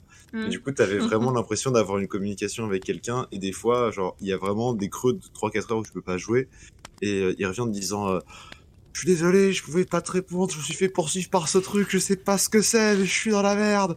Qu'est-ce que je peux faire maintenant? Et euh, t'essaies de l'aider c'est vachement prenant et l'histoire était grave bien racontée. Et à ce qui paraît, ça continue encore maintenant. Moi, je me rappelle que il n'a pas répondu pendant 6 heures et après je l'ai survu. il est toujours en train de courir là, la légende raconte. Tu te rends pas compte, je me fais poursuivre, je vais mourir, j'ai besoin de toi. 6h07. C'est vrai, je me rappelle, Euh, je l'avais téléchargé, je crois qu'il coûte 2 euros ou quelque chose comme ça. Ça euh, coûtait 2 euros à l'époque. Et, euh, et c'est vrai que tu peux attendre un petit peu, t'es pas obligé de lui répondre tout de suite. Et moi, j'attendais la fin de mon travail et euh, ju- euh, juste avant que je prenne mon vélo, je lui disais allez, fais ça, fais ça. Et puis après, je, je lisais ce qu'il avait fait quand je rentrais chez moi après, après ma petite balade en vélo. je disais oh le pauvre. Et voilà, du coup, le marqueur, c'est un gros artefact alien, Mm. probablement conscient, qui essaye de corrompre en te filant un peu ce que tu veux au début, puis en te poussant à une fin malheureuse. Et une fois que c'est la fin malheureuse, il récupère tes tissus morts et il fait une grosse, grosse boule de chair. Il vient d'une sorte de planète. On appelle ça la convergence. En fait, c'est une sorte de planète. Et une fois qu'il a réussi à faire ça, il va se déplacer, il va aller sur notre planète et il va recommencer. Mm, c'est ça. Voilà. Il s'est fait récupérer en fait en craquant des planètes et euh, plus tard, peut-être qu'il se fera récupérer justement en craquant la planète Terre. Alors, attention quand vous retournez votre jardin avec votre pelle. C'est sûr. Ouais, c'est ça. Et d'ailleurs, c'est un de mes tropes, euh, un de mes tropes préférés euh, en matière de film d'horreur. Ça s'appelle le Artifact of Doom. C'est un trope en fait, euh, film d'horreur euh, typique, euh, par exemple euh, euh, l'anneau unique euh, dans Le Seigneur des Anneaux ou la boîte La à momie. puzzle dans Hellraiser. Mhm. Euh, que tu récupères en fait un artefact et finalement cet, euh, cet artefact est... C'est- un grand classique, hein, effectivement. hein. C'est- marrant, depuis que j'ai récupéré ce scarabée égyptien, il y a plein de. Et il y en a un, il y en a un, une référence de Weeb euh, pour Sky quand même dans Puella, Puella Magi Madoka. Ah, Euh, tu oh, connais Non, non, on parle pas de ça, non. C'est un, c'est un, c'est un, euh, un des Oh seuls non. animés que j'ai vu. euh, j'en ai pas vu beaucoup, mais j'en ai vu quelques-uns et euh, celui-là était vachement cool. En gros, c'est des Magical Girls. Oh C'est à moitié. Aurore, à moitié Magical Girl. Comment et ça, à euh, moitié aurore? Non, non, c'est. euh, cette- personne vous ment. C'est complètement horrible. N'y allez pas, c'est traumatisant. C'est, c'est comme Fire Emblem, complètement Oh, je- traumatisant. Je l'ai vu, j'avais 12 ans, on m'a dit tu verras. C'était- trop tôt. C'était trop tôt. Oh non. En gros, c'est des Magical Girls qui récupèrent des Soul Gems et euh, elles permettent euh, aux jeunes filles de se transformer en Magical Girls pour combattre les démons ou je sais plus quoi. Et euh, en fait, euh, à force de les utiliser, elles peuvent devenir euh, des abominations euh, monstrueuses euh, en les utilisant trop souvent. C'est- En fait- Sailor Moon qui est vraiment parti en sucette dans C'est ce voilà, c'est leur, leur moon pour adultes. En fait, ils te regardent, ils font un ou deux épisodes en mode Regardez, c'est l'innocence, la joie, la lumière. Et épisode 3, il y en a une qui se fait, qui se fait tuer ou bouffée par un monstre. Tu fais Ah, Ah, lumière. Et du coup, Ah. en, en parlant d'anomalies monstrueuses et tout ça, euh, Nécromorphe. pour euh, se un, un peu. Les nécromorphes, hein, c'est un peu Mhm. les- le bras armé finalement de, de, le- de l'obélisque, là, du le Black Marker. Ce sont ses employés. On peut plus l'employé du mois, ouais. Donc, euh, bah, justement, moi, C'est- Ces esclaves. Employé plutôt, du mois. je vais, je vais, je vais Ces parler stagiaires. Ce sont des stagiaires. des stagiaires, des apprentis. truc euh, rigolo sur le marqueur, c'est que la structure du marqueur, c'est une structure double hélicoïdale, donc comme l'ADN, et c'est Ouais, un des, c'est une des trois structures que peut prendre l'ADN. C'est le Z-type, je crois. Et qui, du coup, euh, parce que la, sa manière de fonctionner, c'est que ça altère le code ADN des tissus morts pour le transformer en nécromorphe. Voilà. Hmm. Petit point, petit point bonus euh, scientifique Ouais, pour ceux qui bien. bonus sur le lore. J'ai bien aimé Et- ce petit point bonus. Et, ouais, et, et du coup, moi, c'est un truc que je vous parlais depuis tout à l'heure du, du nécromorphe. Bah, c'est en fait, c'était. c'était- Vas-y. C'est du nécromorphe qui m'a traumatisé, là, donc la, la, la créature avec un tronc de pattes euh, en bas, de pattes en haut. Horrible. Moi, j'arrive, je la vois, paf, headshot, facile, loot, morte, pas morte, elle se réveille, je cours. Je, Courir. je me rappelle avoir vidé mon chargeur en tirant tout le chargeur. En gros, ce chargeur qui est en place dans mes souvenirs, c'est 10. Mm. Donc, je vais tirer 10 balles euh, en, en, en mitraillant en disant T'enlèves pas, t'enlèves pas, t'enlèves pas. c'est pas relevé. Et j'ai pas compris pourquoi. Mais c'est pas relevé. Et en fait, j'ai appris plus tard dans le jeu, je vous apprends plus tard, que ça, c'est sont les soldats de base. Et que Mhm. ces nécromorphes-là, pour les vaincre, il faut couper les membres. En fait, leurs centres nerveux sont dans les membres et pas dans le tronc. Ce qui va à l'encontre total de tout ce que j'ai appris en une trentaine d'années dans le jeu vidéo. Et puis de vie aussi. Hein. Oui, mais alors c'est un peu moins quand même, généralement. Oui, mais on, s- on se rend Mm. compte que bon, les gens en général, bon, bah, il y a Parce des que- gens qui ils manquent des membres et ça va, tu vois. Parce que, petite blague à part, mais au final, la plupart, la plupart d'entre nous vont, vont finir avec un KDA négatif. Exactement. C'est vrai. Qui- oui, qui oui, death oui, je viens de comprendre de quoi tu parlais, oui, Qui death effectivement. assist. KDA, c'est le kill death average, non? Plus que assist en général. Euh, kill death average, c'est ça. Donc euh, on aura, la, on de- la plupart d'entre nous devraient finir avec euh, plus de morts que de tués, parce que Normalement, en vous finissez en souhaite, 0-1. Donc 0 non, on finit ça en kill et 0-1, une mort. voilà, c'est ça. a- Avant que le- on, on Jack No, je, je propose. J'ai cru que ça parlait de science, du coup j'étais là, mais attends, je suis la seule à pas avoir la rêve scientifique, je suis trop nulle. C'est pour ça que j'ai dit qui death assist, j'ai vu ton regard perdu. Merci. C'est les, les gamers là, en mode. euh, C'est dans les MOBA, dans les, Oh là là. et les, les jeux, les jeux de shoot. Et donc, Tout ouais, ça pour coup, les- dire, voilà, le, le design des, personnages, des, des ennemis est fait pour que toutes les habitudes que tu as se retournent contre toi, plutôt que t'aident en fait à rentrer dans le jeu plus vite. Mais c'est pas que ça en fait, c'est aussi quelque chose qui est implémenté dans la narration du jeu. Tout à l'heure, Sky en parlait. C'est que le. le... Oui, Sky, tu en parlais. Je vois ton air étonné. Ma petite tête de Sky, c'est là quoi Le, le, black, le Black Marker, en fait, il va créer des, des entités, des, des, des soldats, des esclaves, des stagiaires, appelez-le comme vous voulez. Les euh, employés qui du qui vont pouvoir euh, remplir leur mission de la meilleure manière possible. Et contre des soldats contre les humains, la meilleure manière possible, ce sont des, des soldats qui n'ont pas leur centre nerveux dans leur corps.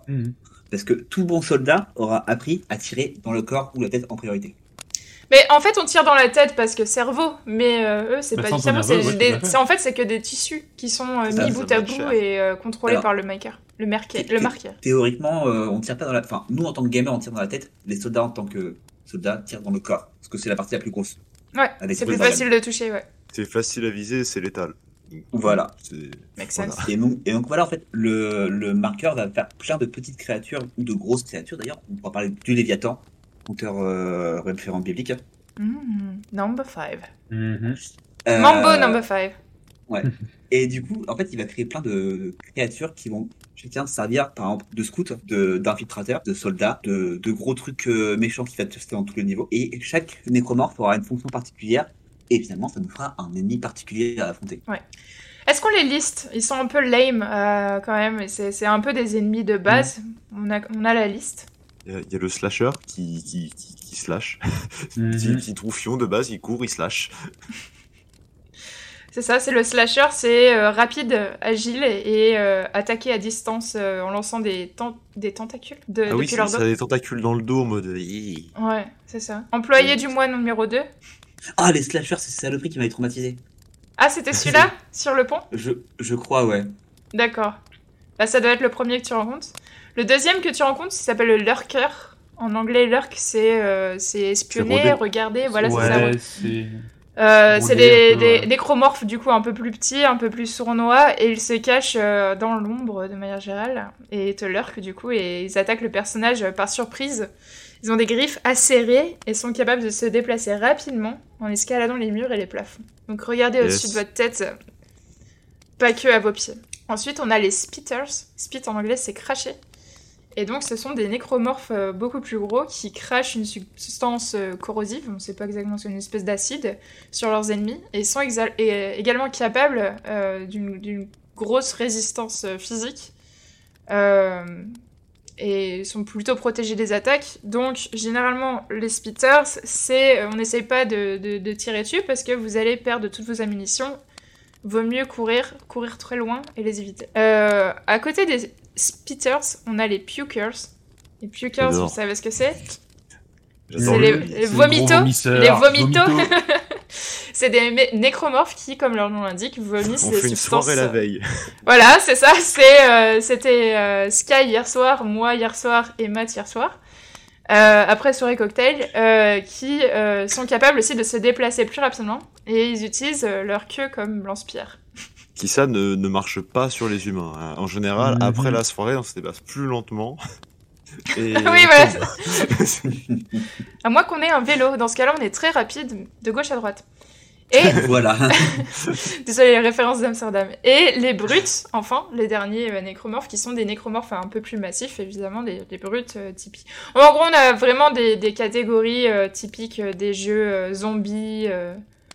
Euh, c'est le, pas très le gros zombie qu'il faut pas Ouais. tirer dessus, celui qui t'attaque à distance, celui qui court Voilà. partout, celui qui te fait peur. T'as un petit peu toujours les mêmes, euh, les mêmes catégories quand t'as ce, quand t'as ce genre d'ennemis euh, dans les Et- jeux d'horreur, quoi.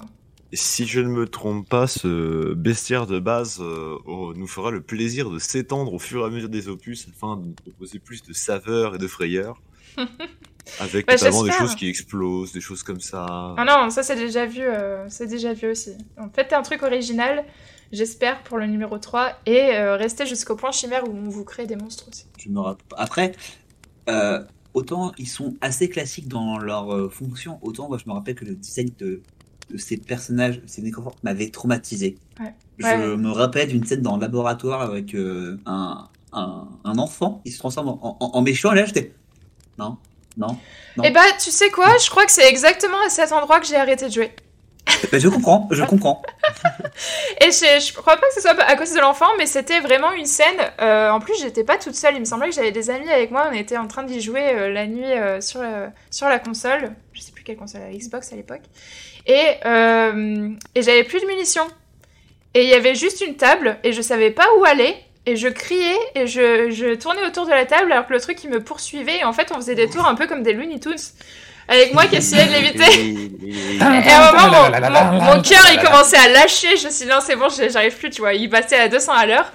Et euh, j'en avais marre de faire des tours et d'aller de gauche à droite et que l'autre, il essaye de m'attraper. euh, J'en pouvais plus. Je savais pas quoi faire et j'étais désespérée et j'avais peur. Voilà. J'avais eu la, la cinématique du. euh, tu vois, une sorte d'enfant et l'enfant il commence à changer. Là, je fais Non, s'il vous plaît, pas ça, pas ça, pas ça. Oh fuck. Bah c'est, je sais, en final, du coup, je sais pas si cet enfant c'était une illusion que Isaac commençait à avoir des trucs, justement comme dans Event Horizon où tu commences à avoir des, des hallucinations, ou si cet enfant euh, c'était vraiment un nécromorphe euh, qui changeait d'apparence, un shapeshifter. C'est un nécromorphe qui t'en croise plein après. C'est une horreur. Est-ce que tu l'as fini le jeu? J'ai fini le jeu, ouais. Ouais? Ah ok d'accord. Bah GG à toi alors pour, euh, pour ne Pour pas ta avoir, euh, fortitude mentale. Exactement. En fait, euh, je trouve que passer les premières heures, euh, les monstres sont plus si effrayants que ça. C'est plutôt l'atmosphère du jeu qui est vraiment effrayante. ouais. C'est le silence. C'est tu te dis qu'est-ce qu'il y a derrière cette porte? Ou alors est-ce que j'ai le gros Léviathan qui est un monstre tentaculaire qui se balade dans la station qui va venir me choper cette fois quand je regarde cette porte? Hmm. Il y a plein de moments comme ça où t'es euh, t'es en flip, mais il y a rien. Et c'est ça la force du jeu pour moi. En parlant de, de Léviathan, faudrait absolument, désolé, hein, mais faudrait absolument qu'on fasse un épisode subnautica. J'ai commencé à jouer, donc euh, j'aurai j'aurai des choses de quoi parler, ça sera bien. Je suis d'accord, on pourra faire ça. Je Cool. suis déjà baigné, donc je peux dire des choses. J'ai trempé mes doigts de pied dans la mer. Moi j'ai pris un bain une fois. Ah. Est-ce hein, qu'on a Le- tout raconté euh, Le marqueur, l'unitologie, on a fait le tour un petit peu du, pas du mal le genre, tour. euh, Hein. J'imagine qu'il doit y avoir plus pour ceux qui ont joué au 2 et au 3. euh, plus Moi, si vous voulez, je peux mais, vous spoil le 2 et le 3. J'ai beaucoup lu. J'ai lu beaucoup de choses. mais c'est- mais- peut-être pas le but non plus. Au contraire, Ouais. euh, ils viennent de sortir le remaster du 1. Voilà, Il y aura peut-être le remaster de de la suite, euh, les remasters des autres à venir, ouais. C'est possible. Donc euh, autant laisser un peu de, de suspense. Mhm. C'est pour Ouais. ça que je, je m'abstiens depuis tout à l'heure. Et comme ça, euh, Sky pourra nous faire un épisode sur le 2 et le 3 en masterclass. hein. Bonjour, je n'y ai toujours pas joué, mais je vais vous raconter tout ce qui se passe. Alors, J'ai des petits- passons euh, juste au- avant, au juste avant Ah, qu'on qu'on close tout ça, euh, juste des petits points euh, lore en, en, euh, en easter egg. Euh, dans Dead Space 3, apparemment, il est révélé que l'unitologie aurait infiltré, le Conseil de l'Alliance, euh, une organisation interstellaire chargée de la défense de la galaxie, et a manipulé ses membres pour lancer une guerre intergalactique afin de mettre la main sur le marqueur. Donc ce serait un, point intéressant du lore à développer. Euh, et à côté de Dead Space, euh, les jeux vidéo, il y a aussi des nouvelles. Et la nouvelle Le Martyr, il est révélé que l'unitologie a mené des expériences horrifiques sur des êtres humains pour tenter de créer des nécromorphes contrôlables. Donc euh, il n'y aurait pas que le, ma- le marqueur qui, euh, qui fait des expériences. Et ces expériences ont échoué, évidemment, mais ont causé la mort de plusieurs personnes et ont conduit à la contamination de plusieurs planètes. Et un autre petit point euh, lore de, la nouvelle Red, Marker, il est révélé que l'unitologie a créé un marqueur factice appelé le Red Marker, qui a été utilisé pour manipuler les croyances et les actions de ses adeptes. Et lorsque le Red Marker a été détruit, de nombreux membres de l'unitologie ont perdu la raison et ont commis des actes violents et désespérés. Alors, tu vois, c'est ça, quand je l'ai lu, ça m'a cassé ma compréhension. Parce que je m'étais dit, ok, red ma- un black marker, marqueur de base, red marker, relais. Et là, on me dit red marker, détruit, j'en fous, je fais quoi? Mais il n'y en avait pas plusieurs En fait, les Red Markers, ils font exactement comme le marqueur noir, c'est des dupliqués, mais en fait, ils partagent exactement la même concentration Oui, d'énergie. Mais en fait, dans... avec la description et le résumé qui était fait de cette nouvelle, j'avais l'impression qu'ils traitaient vraiment le red marker comme quelque chose d'unique et qu'ils avaient fait un seul duplicat. Ah non, ils en ont fait plusieurs, ouais. À d'autres moments, voilà, ils en font plusieurs. Et de fait, la destruction du red marker me perturbait parce que je me disais, bah bon, après le problème c'est que essayer de comprendre des gens qui ont été corrompus pour devenir fous et se transformer en zombies, euh, plus ou moins, c'est peut-être un peu perdu d'avance. Mais du coup, casser un red marker s'il y en a plusieurs, c'est pas si grave. En fait, je pense aussi qu'il y a eu euh, le truc qui arrivait de bon bah Dead Space 2 on fait de red marker, hein, et Dead Space 3 faut- on fait plus de red marker. Ouais, c'est possible. voilà. Ouais ça, ça va- Oh, c'était, ça venait du cœur, ce ouais. hein. Non, attends, j'ai juste de penser à un truc. Euh, en fait, j'ai trop envie d'aller lire les nouvelles de, les nouvelles de, de Dead Space pour. euh, Enfin, les nouvelles, comment ça s'appelle no Novel en, en anglais. Les romans qui sont Ouais. En, ça peut se dire tout nouvelle cas- aussi en français. C'est en fonction. Français, Ouais. c'est en fonction de la taille, on s'en fiche. En, en tout cas, j'ai- j'espère qu'on vous a donné envie de, bah, de découvrir peut-être le, le remaster ou même les originaux. Ouais. Et nous, on va pouvoir, je pense, continuer déjà sur le test. hein. Euh, sur le test, sur le, le quiz. On fait un Oui. test Fire test. Engage. Vous avez raison, le quiz est aussi un petit test. Le quiz est aussi un petit test pour voir euh, si vous survivrez dans l'espace. Bon, c'est pas un test euh, roleplay cette fois, je, je vous ai vous- épargné tout ça. Est-ce que vous voulez peut- peut-être Ah. pas faire le point chimère avant, si le test est moins lié au jeu Si le quiz est moins Non, lié non, au c'est lié, c'est lié. Ok. D'accord. Et ben dans ce cas, Non, on va, on va garder euh, ouais, le truc habituel. C'est bien d'avoir une petite pause aussi, euh, histoire de souffler avant bien. le. Il y aura pas de donuts du coup dans le test. C'est trop dur. Alors, je réfléchis s'il y a des donuts. Non, il n'y a pas de donuts, désolé. Je suis déçu. c'est vrai que j'ai faim en plus maintenant. Après, Saturne, c'est comme un gros donut, non? Euh, Alors, je vous ai fait un, si fin que ça. je vous ai fait un, un quiz spatial de culture générale, plus ou moins, euh, sur l'espace et la survie dans l'espace. Donc, merci le monde et la NASA pour les informations. Oh, il est, il est trop mignon, le petit chat de, de Matt qui vient de dire coucou sur la web. Salut Jack. Euh, alors, on va faire un point chacun, comme d'habitude. Euh, Mhm. Est-ce que quelqu'un veut marquer les points ou je le marque? Ouais, je peux marquer. allez. Non mais le but c'est de survivre, alors on s'entraide, il n'y a pas de Non, je suis là compétition. pour la la compétition. Je suis là pour la gagne, moi. Ok, on va rentrer dans cette pièce, c'est vraiment pas un sas. Alors, c'est bon. il y a de l'oxygène que pour un. c'est ça. Euh, alors, c'est parti, un point chacun à chaque fois que vous trouvez et euh, voyez euh, si euh, vous aussi vous arrivez à répondre aux questions. Euh, je vous propose à chaque fois trois solutions et vous m'en donnez une réponse à chaque fois que j'ai euh, énoncé les trois propositions. D'accord? Ok. Première question. Combien de lunes possède la Terre? Aucune, une ou deux Facile. Une. Enfin, c'est ce qu'on veut nous faire croire. Les marqueurs. Euh, qui a répondu en premier? C'était Alex C'était Sky Non, c'est Sky qui a été Ouais, je crois que c'était. Sky, mais il avait une petite voix, du coup j'ai pas bien entendu. Oui, j'ai une voix douce, désolé. Oh, C'était la première pour se mettre en jambe. Euh, quelle est l'unité utilisée afin de mesurer les distances entre les objets du système solaire? L'unité astronomique, l'unité internationale ou l'unité lumière? Allez, lumière. Unité astronomique. Oui, l'unité astronomique. What, c'est quoi ce piège? Parce que, parce que euh, c'est dans le système solaire, c'est pas, c'est pas en lumière, c'est trop petit. Hmm, exactement. Ah, Mmh. ouais, ça se tient. Euh, quel est le premier homme à avoir marché sur la Lune? Louis Armstrong, Neil Armstrong, Buzz Aldrin? C'est Neil. Bien Mais- joué. Sky. J'ai j'ai- j'ai eu un petit doute sur, euh, sur le. le- le- Est-ce ouais. qu'il faut que Oui, je vous donne j'ai- les trois réponses à chaque fois? Est-ce que vous voulez vraiment les trois réponses? Non. Je pense, euh, joue sans. Mais joue sans. moi, j'ai Ouais, une on fait ça. question. On fait Nous ça sens d'abord, et puis si, si jamais on. Si jamais trouve vous, pas, vous calez, ouais. exactement, je vous J'ai donne une petite question vite fait comme ça. À Ouais. quoi on va survivre grâce à ça Je- C'est J'ai c'est dit le que début, c'était pour attends, à attends. survivre. Moi, savoir que qui a marché sur la lune. Bah, Bah, en fait, j'ai une partie survie qui vient un peu plus tard. C'est D'accord pour lui demander, c'est pour lui demander conseil. Là, c'est un peu votre culture générale, pour voir Alors, si, là, dans euh, la, si dans vous suivez. en train de flotter, j'ai pris l'oxygène et je fais Neil Armstrong, c'est lui. Neil Armstrong, je me rappelle Merci tu vois que euh, Sky, quand tu vas être interprété par une espèce extraterrestre fan de trivia, Ok, ils vont te poser des, des, des quiz et là tu vas te dire ok, merci de ta clou. ok. je suis Ils vont t'asseoir, ils vont t'asseoir euh, en mode Clockwork Orange euh, à, te, à te demander des trivia tout le temps. Qui a gagné Roland Garros euh, Quelle année Quelle Yannick Noah, c'est sûr. Pardon. Est-ce que vous êtes prêts pour la prochaine question? Et cette fois-ci, je vous donne pas, euh, je vous donne pas les réponses. Envoie. Euh, avec sa fusée Diamant, la France devient en 1965 la quelle puissance spatiale? Combien tième? Deuxième La Euh, cinquième. J'aurais dit la sixième. Ah, non, peut-être Non, peut-être vous, êtes, la vous quatrième. avez tous faux, vous avez tous faux. C'est la première. La douzième. La quatrième. Vous avez tous Non, bah, faux. fais une proposition. Troisième 3, 4 ou 5 Euh. 3. Bah oui, ouais, c'était la, Bah la- oui, Ouais, oui. on a dit quatre. Ouais, bah ouais. troisième puissance Troisième. euh, spatiale quand même en 1965, la France. Intéressant. Qui Derrière avait... euh, US et Russe. Oui, euh, US et derrière Russie. US et Russie. ouais. Euh, qui a Chine répondu Euh, Euh, Et Sky. Sky à nouveau. Sky. Mais la, la- je Par sais élimination, du coup. de- En même temps, un, un, un, un quiz sur l'espace, quelqu'un qui s'appelle Sky, j'ai envie de te dire, c'est un peu biaisé. Ouais, il part avec un non, avantage. c'est- euh, sais, moi, l'espace, ça me passe au-dessus. hein. Attention, un premier. Alors, vous vous rappelez tous de qui était le premier homme à avoir marché sur la Lune? C'était facile. Quelle est la première femme à être allée Ah. dans l'espace? Ah, Facile, Ah, facile. il y a- là, il y a mais- mauvaise réputation, là. Oui, euh, Matt a c'est raison. Matt a raison. Mais j'aurais j'aurais pas son nom, pas de tête. Ça, ça Ah, c'est m'énerve que tout le monde se rappelle de Neil Armstrong.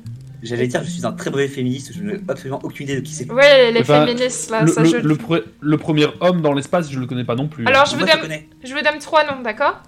Vas-y, Claudie Aigneré, Sally Ride, Valentina Tereshkova. Valentina Tereshkova. Ah, Allez. l'intérêt, je te Bien joué, Matt. Un point, Je savais que c'était que c'était une russe. ouais. c'est vrai.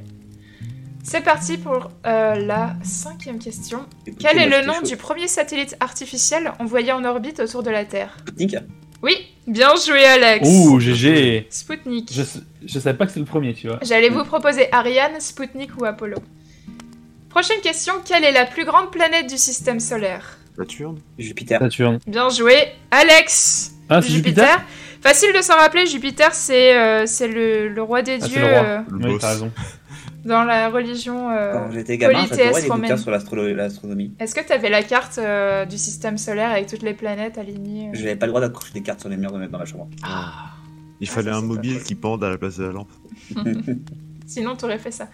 Quelle est la seule planète du système solaire à avoir une atmosphère composée principalement de dioxyde de carbone? La seule. Bah, la Terre C'est la Terre? Il y en a un peu en- euh, dans la Terre. mais- Euh, C'est Principalement, ça veut dire que. Oui, Vénus, exactement. Ah, c'est- il pleut de l'acide, là. Oui, c'est ça, oui. Oui, ça doit être ça, ouais. Ouais. D'ailleurs, euh, les photos de Vénus euh, en gros plan sont magnifiques. Ouais, c'est vraiment beau. Mais Mhm. euh, un peu perturbant. Très Instagrammable. Le gars qui va avec son parapluie anti-acide en mode. Dernière question de culture générale. Quel est le premier animal à avoir été envoyé dans l'espace et être, Laika. et être revenu sur Terre Un vivant singe C'est un Non, singe. C'est Laika. C'est Laika. Revenu sur Terre vivant. Non, la, la est pas revenue. Elle est pas revenue? Oh. Un singe. Je- C'est C'est ouais, pas, un, singe c'est pas un singe, non. C'est un chat peut-être? Eh bah, c'est près de ça. C'est un chien Ouais, Un chien alors c'est un chien. Et j'ai pas son nom, j'aurais dû regarder. Mais c'est pas Laika Il s'appelait sûrement Croquette. Oh, si c'est pas Laika, ça va me briser le cœur. Euh, Il s'appelle Moustache. euh. Vrai. Euh, Laika a bien été le premier animal vivant à être en- mis en orbite autour de la Terre. Euh, et est-ce que tu veux vraiment savoir ce qui lui est arrivé? Non, Non, je Oui. vais regarder sur Wikipédia. Euh, Ça sur Wikipédia. Moi, oui. Laika, Laika n'est pas revenue. Disons ça, Laika n'est pas revenue. Comment et ils l'ont mis en orbite autour de la Terre Bah, C'est ça Laika est Bah, dans une J'avais fusée. une catapulte vachement Bah, forte. j'espère bien qu'elle était dans une fusée. Euh, Laika est partie dans une ferme au nord, euh, au nord du, Mm, du ouais, pays. c'est ça, dans, une ferme. Le Père Noël Naika. Elle est au Dakota désormais. Et maintenant, on va passer, on va passer en mode survie. Et cette fois-ci, c'est deux points par réponse. Alors, quelle est la principale source de nourriture pour les astronautes dans l'espace? Des aliments. euh, je, vous, je vous donne, euh, je vous donne trois réponses parce que ça va être un Je peu sais. plus compliqué. Des aliments lyophilisés, des aliments en conserve, des légumes frais cultivés dans une serre spatiale. Lyophilisé. Premier. C'est Ouais. des légumes. Lyophilisés. Oh, Alex. GG. C'est moi? Je l'ai dit plus vite Non, Alex, il a dit juste avant, non? Moi, j'ai Non, c'est moi, j'ai- entendu Moi. Alex un peu avant. Non, mais moi je dis le premier. Même j'ai dit lyophilisé juste avant T'as quoi. dit. t'as dit- Hmm, Admettons. Toi, t'as dit le vrai nom. Désolé, c'est moi le nom. juge, c'est moi le juge et j'ai entendu Alex alors. On va dire que c'est parce que t'as dit le vrai nom que ça que t'as servi. Parce que moi je me souvenais plus de lyophilisé. Alors, est-ce que je vous donne les trois réponses à chaque fois ou vous pensez euh, pouvoir occuper? Euh, moi je pense que tu peux essayer de Ouais. sans les réponses et après on voit. Ok, bon bah je vous donne juste les questions alors. Et puis si jamais vous galérez, je vous donne les trois réponses. Comment les astronautes prennent-ils leur douche dans l'espace? Ils en prennent pas. Je le savais. Avec une. Ah ah, wrong. Ah, avec, avec une éponge. C'est pas avec des Non. Non. Ah, il me semblait ça. Euh, Est-ce que ça serait pas un truc genre euh, qui balance un système d'air comprimé qui pa balance euh, d'un coup sur toi et, et hop Ça a l'air dangereux, mais non. Avec, avec du, Dangereux. Non, c'est avec du pipi recyclé. Bon, je vous, en, je vous passe les trois réponses. Ouais, Alors, un, ils utilisent une serviette humide pour se nettoyer. Deux, ils utilisent un gel de douche spécial qui nécessite pas d'eau. Trois, ils utilisent un tuyau d'eau qui projette de l'eau sur leur corps. Ça va être le deux. 2, c'est le C'est gel la d'eau spécial. C'est la 2, ouais. Moi je dirais euh, la une parce que je trouve ça plus rigolo. de- D'être juste en mode ça marche. Et bah C'est non, ils utilisent un petit tuyau d'eau qui projette de l'eau sur Ok. leur ouais. Donc Oh, il c'est faut une les douche, trois. quoi. Euh, c'est un jet d'air comprimé, c'est pareil. Pas vraiment. Euh, comment les astronautes font-ils pour dormir dans l'espace? Il s'attache, il se sangle. Ouais, les Pour dormir dans l'espace, euh, oui, il s- il s'attache sur une paillasse. Enfin, sur une paillasse, sur une couchette. Enfin, moi je de, de mémoire, il se cale euh, contre un mur qui est. Enfin, ils ont un matelas et il se Ouais, sangle contre le matelas et il dort. Et toi, c'est Alex beaucoup plus, beaucoup plus marrant qu'il s'attache des oreillers partout sur le corps. Se laisse flotter dans la, dans la station. Oh. Ça serait je- tellement je- bien. Je mets mon kimono, enfin pas mon ki- euh, kigurumi oreiller. Combinaison, euh, La combinaison Michelin, c'est parti. la, la combinaison pyjama quoi. Et bah c'est Sky qui a répondu le plus rapidement et qui est le plus proche euh, du but. En fait, ils utilisent des sacs de couchage fixés au mur ou au plafond. C'est beaucoup moins drôle que ma méthode. Mais après, oui, euh, je préfère quand même de- la méthode d'Alex. a- en train de travailler, il y a encore Michel là qui dort. J'allais vous proposer des lits superposés et des hamacs. Mm. Et vous aviez raison, c'est comme ça qu'ils dorment. Euh, en, vrai, tu te mets dans un hamac, tu t'enroules, c'est bien. c'est bon. tu peux plus partir. Euh, prochaine question.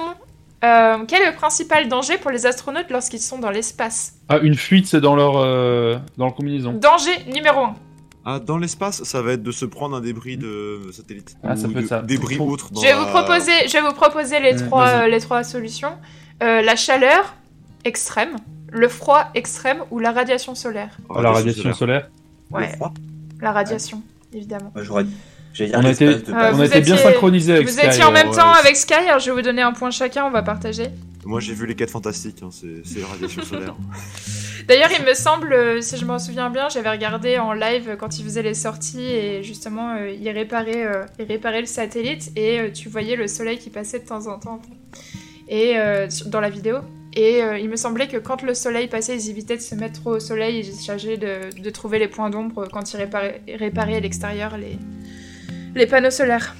Déjà, il y a- il y, a beaucoup de films de, bah, de science-fiction quoi, quand ils font des décollages, souvent leur problème c'est euh, il y a y un problème avec les radiations solaires, ça arrive, il y a une sur un surplus. Une euh, éruption solaire. ouais, éruption solaire ou nos shields ils vont plus bien, euh, Hmm. au secours. Enfin, Quand ils sont sortis pour réparer, c'est assez galère justement par rapport à ça. Faut éviter, enfin, faut bien se positionner par rapport au soleil, donc c'est c'est difficile. Prochaine question de survie. Comment les astronautes font-ils pour se euh, protéger de la radiation solaire lorsqu'ils sont dans l'espace? Mais du fond de teint. La combinaison Et Eh ben- L'écran so- l'écran solaire. Eh Ouais, bah, combina- Alex a raison. Ils Ça, il a utilisent pas des cra- Ils utilisent des crèmes solaires spéciales et des écrans solaires pour leur visage. Oh là là, J'allais dire un écran total 5 Ouais. 5.1 là. Bien joué, Alex. on y croyait 100 000. tellement pas en disant ça. J'allais dire, euh, Sky était vraiment pas loin, de, pas loin du but. ouais. J'avais euh, j'avais euh, comme réponse euh, gants et combinaisons spa- euh, spatiales épaisses. Ils se mettent à l'ombre derrière les vaisseaux spatiaux et principalement en fait ce qui est super important c'est de mettre des crèmes solaires. D'accord. Une de la crème solaire. Ah, L'écran total quoi. Euh, quels sont les effets de la microgravité sur le corps humain? Ah, Ah, tu- atrophie euh, physique. Atrophie Ouais. physique et euh, densité osseuse réduite. Tu Ouais. perds la possibilité de marcher, notamment. C'est pour ça qu'il doit faire du sport tout le temps parce que Et sinon, la euh, rééducation. Ouais, c'est euh, c'est euh, c'est- c'est Matt qui a été un petit peu le plus précis en fait, parce que en effet c'est la perte de masse osseuse et musculaire euh, qui est euh, principal problème. On survivrait trop bien dans l'espace. Et franchement c'est c'est tight, hein. vous êtes tous à peu près à égalité, sauf Alex qui gagne de 2 points. Donc, Oh, euh, prochaine réponse, vous pouvez complètement rattraper Alex. Quels sont... euh, non, je viens de le dire. Dernière question en fait. Comment les astronautes font-ils pour s'exercer dans l'espace afin de mainte- maintenir leur forme physique? Ah, je le savais ça. Ah, ils font. Avec moi, des de- élastiques? Moi, il y a du sport avec élastique, poids et ils... enfin ils font du sport quoi. Pas, C'est pas des élastiques, mais oui, ils font du sport. Non, mais ils ont un Oui, Euh, Je sais bien pas. joué. Sky, il a trouvé. Ils ont des vélos stationnaires pour, euh, pour gagner Ah. Et bah écoute, Sky et Alex, c'est une égalité GG. parfaite. Bah GG. GG à vous deux. Et puis de toute façon, euh, Matt, c'était juste derrière de, de une Alors, réponse. Donc euh, Alors pour, le dé- pour le départager, j'ai une question rapide pour vous. vas-y. Pluto, est-elle une planète? C'est plus une planète. Alors, alors, alors, alors, le, le débat est toujours ouvert. Ce n'est plus une planète. Je refuse de retirer Pluto, Pluton, de ma liste de planètes. Plus, C'est pas ta liste de planètes, fait Alex, 12 il fait ça. maintenant. Ça fait Non, 12 alors- ans Ma liste de planètes. planète. Alors, C'est Alex qui a raison, Sky Voilà. a tort. Voilà. Puisqu'en de- en 2022, euh, Pluto a été réintégré aux planètes solaires en tant que Ah planète naine. Bon, ça, Alors, ça, ça je- je voudrais- parce que je voudrais les rajouter un planètes, truc, hein. ça doit pas changer tout le temps. Je voudrais rajouter un truc, hein, comme on dit chez moi. Chier. Chier En planète mineure. Non, planète Et mineure, voilà. c'est honteux. Que vous voyez Voilà. le résultat Alex GG Voilà. Bien joué. C'est donc Alex qui survit, qui récupère la dernière combinaison de euh, Hélène Ripley et qui euh, extermine tous Ouais. les aliens. Moi, j'ai ça, fait ça un porte petit bonheur, généralement. au, au de, de haine. C'était notre petit quiz de survie dans l'espace, j'espère que vous avez aimé. Et euh, franchement, Non, euh, j'ai perdu. Bien joué. Non, c'était cool, ouais. Moi, j'ai cool. saboté les combinaisons. Et on hein. peut passer, si vous voulez, sur le point chimère, moi j'en ai un qui est très intéressant et très rapide à raconter en plus. hein. Allez, on, on explique euh, vite fait ce que c'est que le point chimère euh, du jour. Oui, alors c'est euh, en fait créer une sorte de, de niveau ou de boss hein, qu'on pourrait retrouver dans Dead Space, Voilà. tout simplement. On s'est- on Si vous voulez bien, je, je voudrais commencer. Vas-y, vas-y. Ça- ouais, parce que voilà, je ne connais des boss que ce que j'ai lu euh, et des ennemis que ce que j'ai lu. Et donc, euh, j'ai imaginé en fait un boss avec l'environnement qui sera avec que j'ai appelé la Banshee. Mhm. Euh, donc, euh, le nom devrait indiquer un peu ce, qui- ce- euh, ce dont il s'agit. Il s'agirait donc d'un- d'un- d'une espèce de, de nécromorphe ayant euh, une apparence plutôt dans le style féminine, euh, qu'on pourrait éventuellement relier à euh, euh, visuellement au spectre de Mini ou de Minuit dans, dans les Witcher. Witcher, Witcher 3. Et avec un, menu, avec, un, avec un niveau en fait où l'affronter qui serait quasiment entièrement dans le noir. Mm. Et où les seules, et où les seules indications de ce qui va vous arriver seraient donc au son euh, de ses déplacements et euh, ses hurlements qui, euh, qui annonceraient ses attaques. Euh, où euh, c'est le seul moment où en fait euh, elle, on verrait sa, sa gueule immonde s'approcher en fait à toute vitesse de vous pour essayer de vous mordre et avant de, de retourner dans, dans les ténèbres. Et c'est le deuxième moment de Dead Space où je lâche la manette et j'éteins la console à jamais. c'est horrible Horrible déjà Voilà, dans le nom. c'est mon, voilà, mon concept de Banshee. Ah, J'aimerais tellement que- qu'un modeur ou, quelqu'un qui travaille dans le level design fasse, euh, fasse ce level. Au secours. Voudrais tellement qu'on le fasse pour que je puisse le télécharger et ne jamais le faire. C'est un peu Mhm. Luigi's Mansion, mais, euh, mais dans l'espace, quoi. Luigi's Mansion où les fantômes veulent te tuer, pas juste te faire peur. Merci pour ta Banshee, merci pour ta chimère du jour, Matt. Elle est, elle est vraiment Avec effrayante. plaisir. Alors du coup, moi je vais vous parler de ma chimère à moi. C'est pas vraiment un boss, euh, c'est plutôt un lieu où en fait on va se retrouver, le personnage principal va se retrouver enfermé, une sorte de complexe avec euh, plusieurs pièces. Et en fait, il est le système de d'oxygène est parasité par une créature qui produit un gaz qui est inodore et qui est aussi mortel, Mhm. Mais à petite dose. Et donc, le personnage est coincé, il doit résoudre une série de puzzles pour accéder à la créature et à la neutraliser. Mhm. Mais il faut qu'il le, le résoudre, les résolve avant que le gaz ne, l'em- ne l'empoisonne. Il sait que le gaz l'empoisonne, mais il ne sait pas à quelle vitesse. Et en fait, on, comme dans le reste du jeu, on n'a pas de HUD, donc on ne Mhm. sait pas quand on, on va être suffisamment empoisonné. Tout ce qu'on aura comme indication, c'est un écran qui deviendra plus flou. De temps en temps, les, les, les mouvements qui vont être un peu tremblotants. Donc par exemple, la manette qui va vibrer, euh, on voudra aller en avant, on va pas y arriver, ce genre de choses. Tu fais tomber ton arme, tu la ramasses. Et juste, on ne sait jamais à quel moment le personnage va, va, va, être, euh, va être contaminé mortellement. Les game designers le détestent. c'est c'est, euh, un monstre horrible. C'est horrible.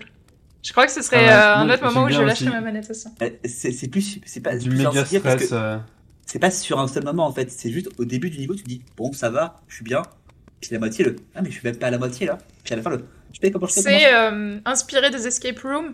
Il y a un peu de ça, ouais. C'est- T'es un peu, euh, quand tu fais des escape rooms, tu sais, t'es un peu en tension tout le temps parce que tu sais pas euh, s'il te reste 5 minutes, s'il te reste une minute. euh, c'est, ça ajoute beaucoup de tension. Fun fact sur une escape room que j'ai faite, qu'on a raté. à la- En fait, on est arrivé à. On avait, on avait le timer, donc on savait quand est-ce qu'il fallait qu'on sorte. Et on arrive sur le dernier coffre. Et là, je me rappelle, c'est moi qui en train de mettre le code et j'étais tremblotant parce que j'avais 30 secondes pour mettre le code. Et euh, les autres me mettaient la pression. Mais code, mets le code, j'essaye, j'essaye. Je, je mets le code, j'ouvre le coffre, et dans le coffre, il y a un autre coffre. Non Et là, euh, c'était euh, fin du temps.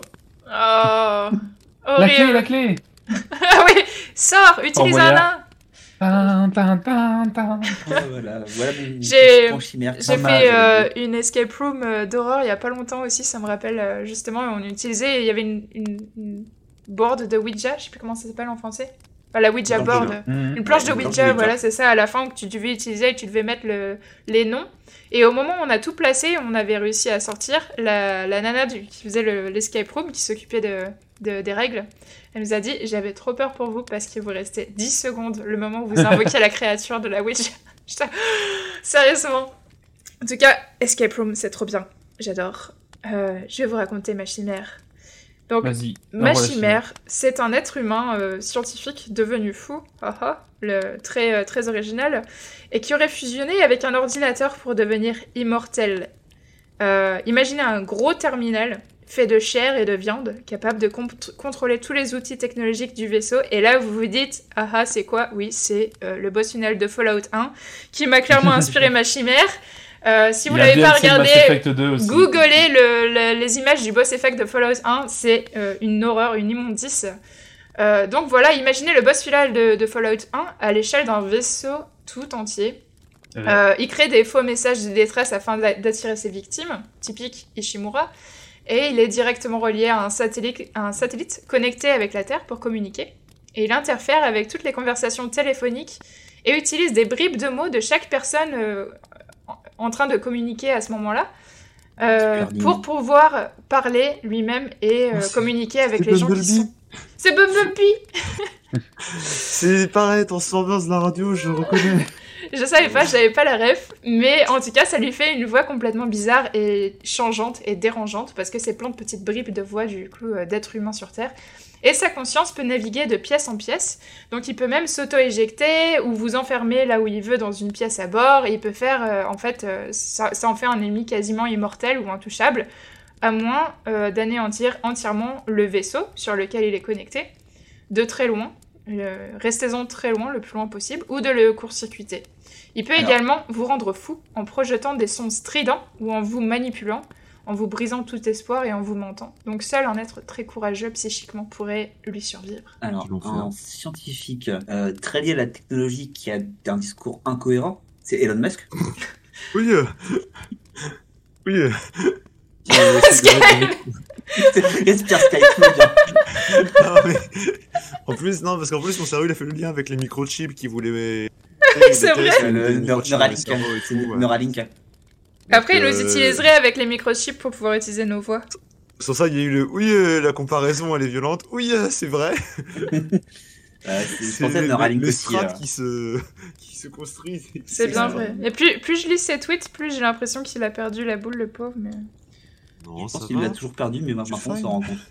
Ouais, je sais pas, j'ai- j'ai- je m'émo- je m'en méfiais pas plus que ça avant, mais là, euh, en ce moment, enfin bref.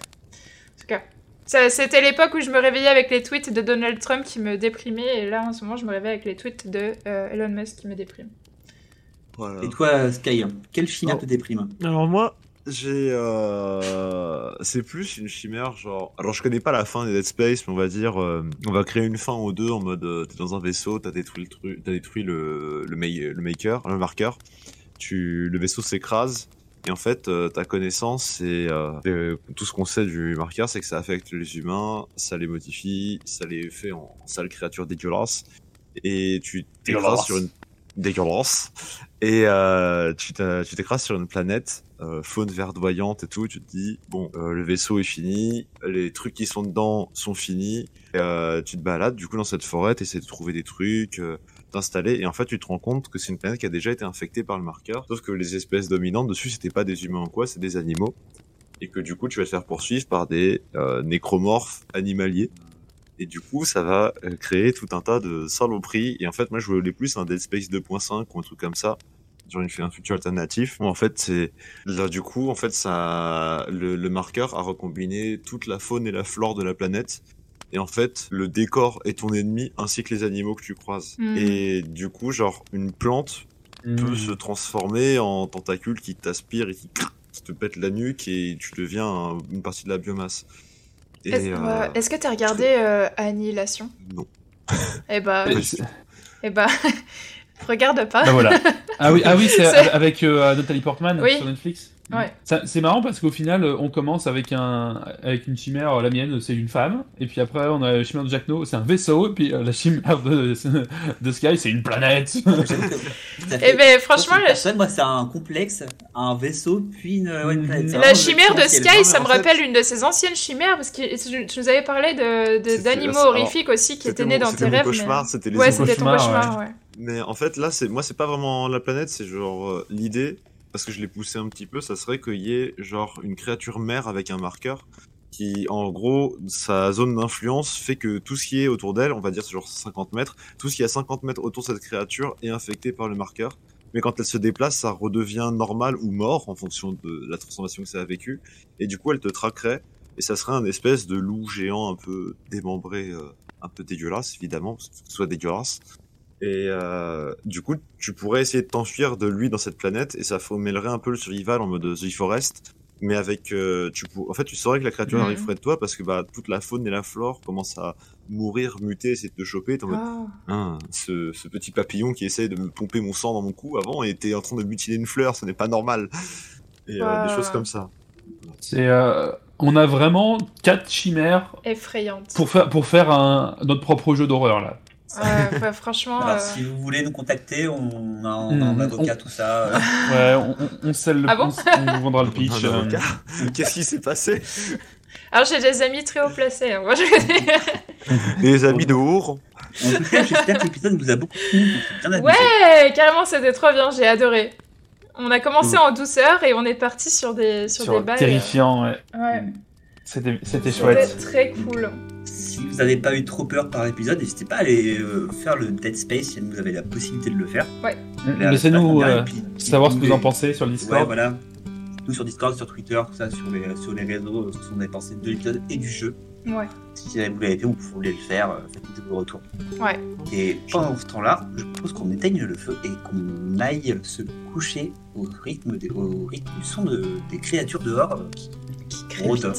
Ils ne veulent pas du tout euh, nous bouffer, euh, nous, nous Voilà. bouffer les orteils et nous sucer le sang. Il y en a qui vont sous le grand chêne, il y en a qui vont à la belle étoile. Euh, Et, Voilà. Moi, je vais dans un bunker, moi. et Matt va dans son bunker. Bonne journée, soirée à tous. Bonne Bisous, journée, bisous, soirée, bisous journée. Bisous, bisous. Ciao.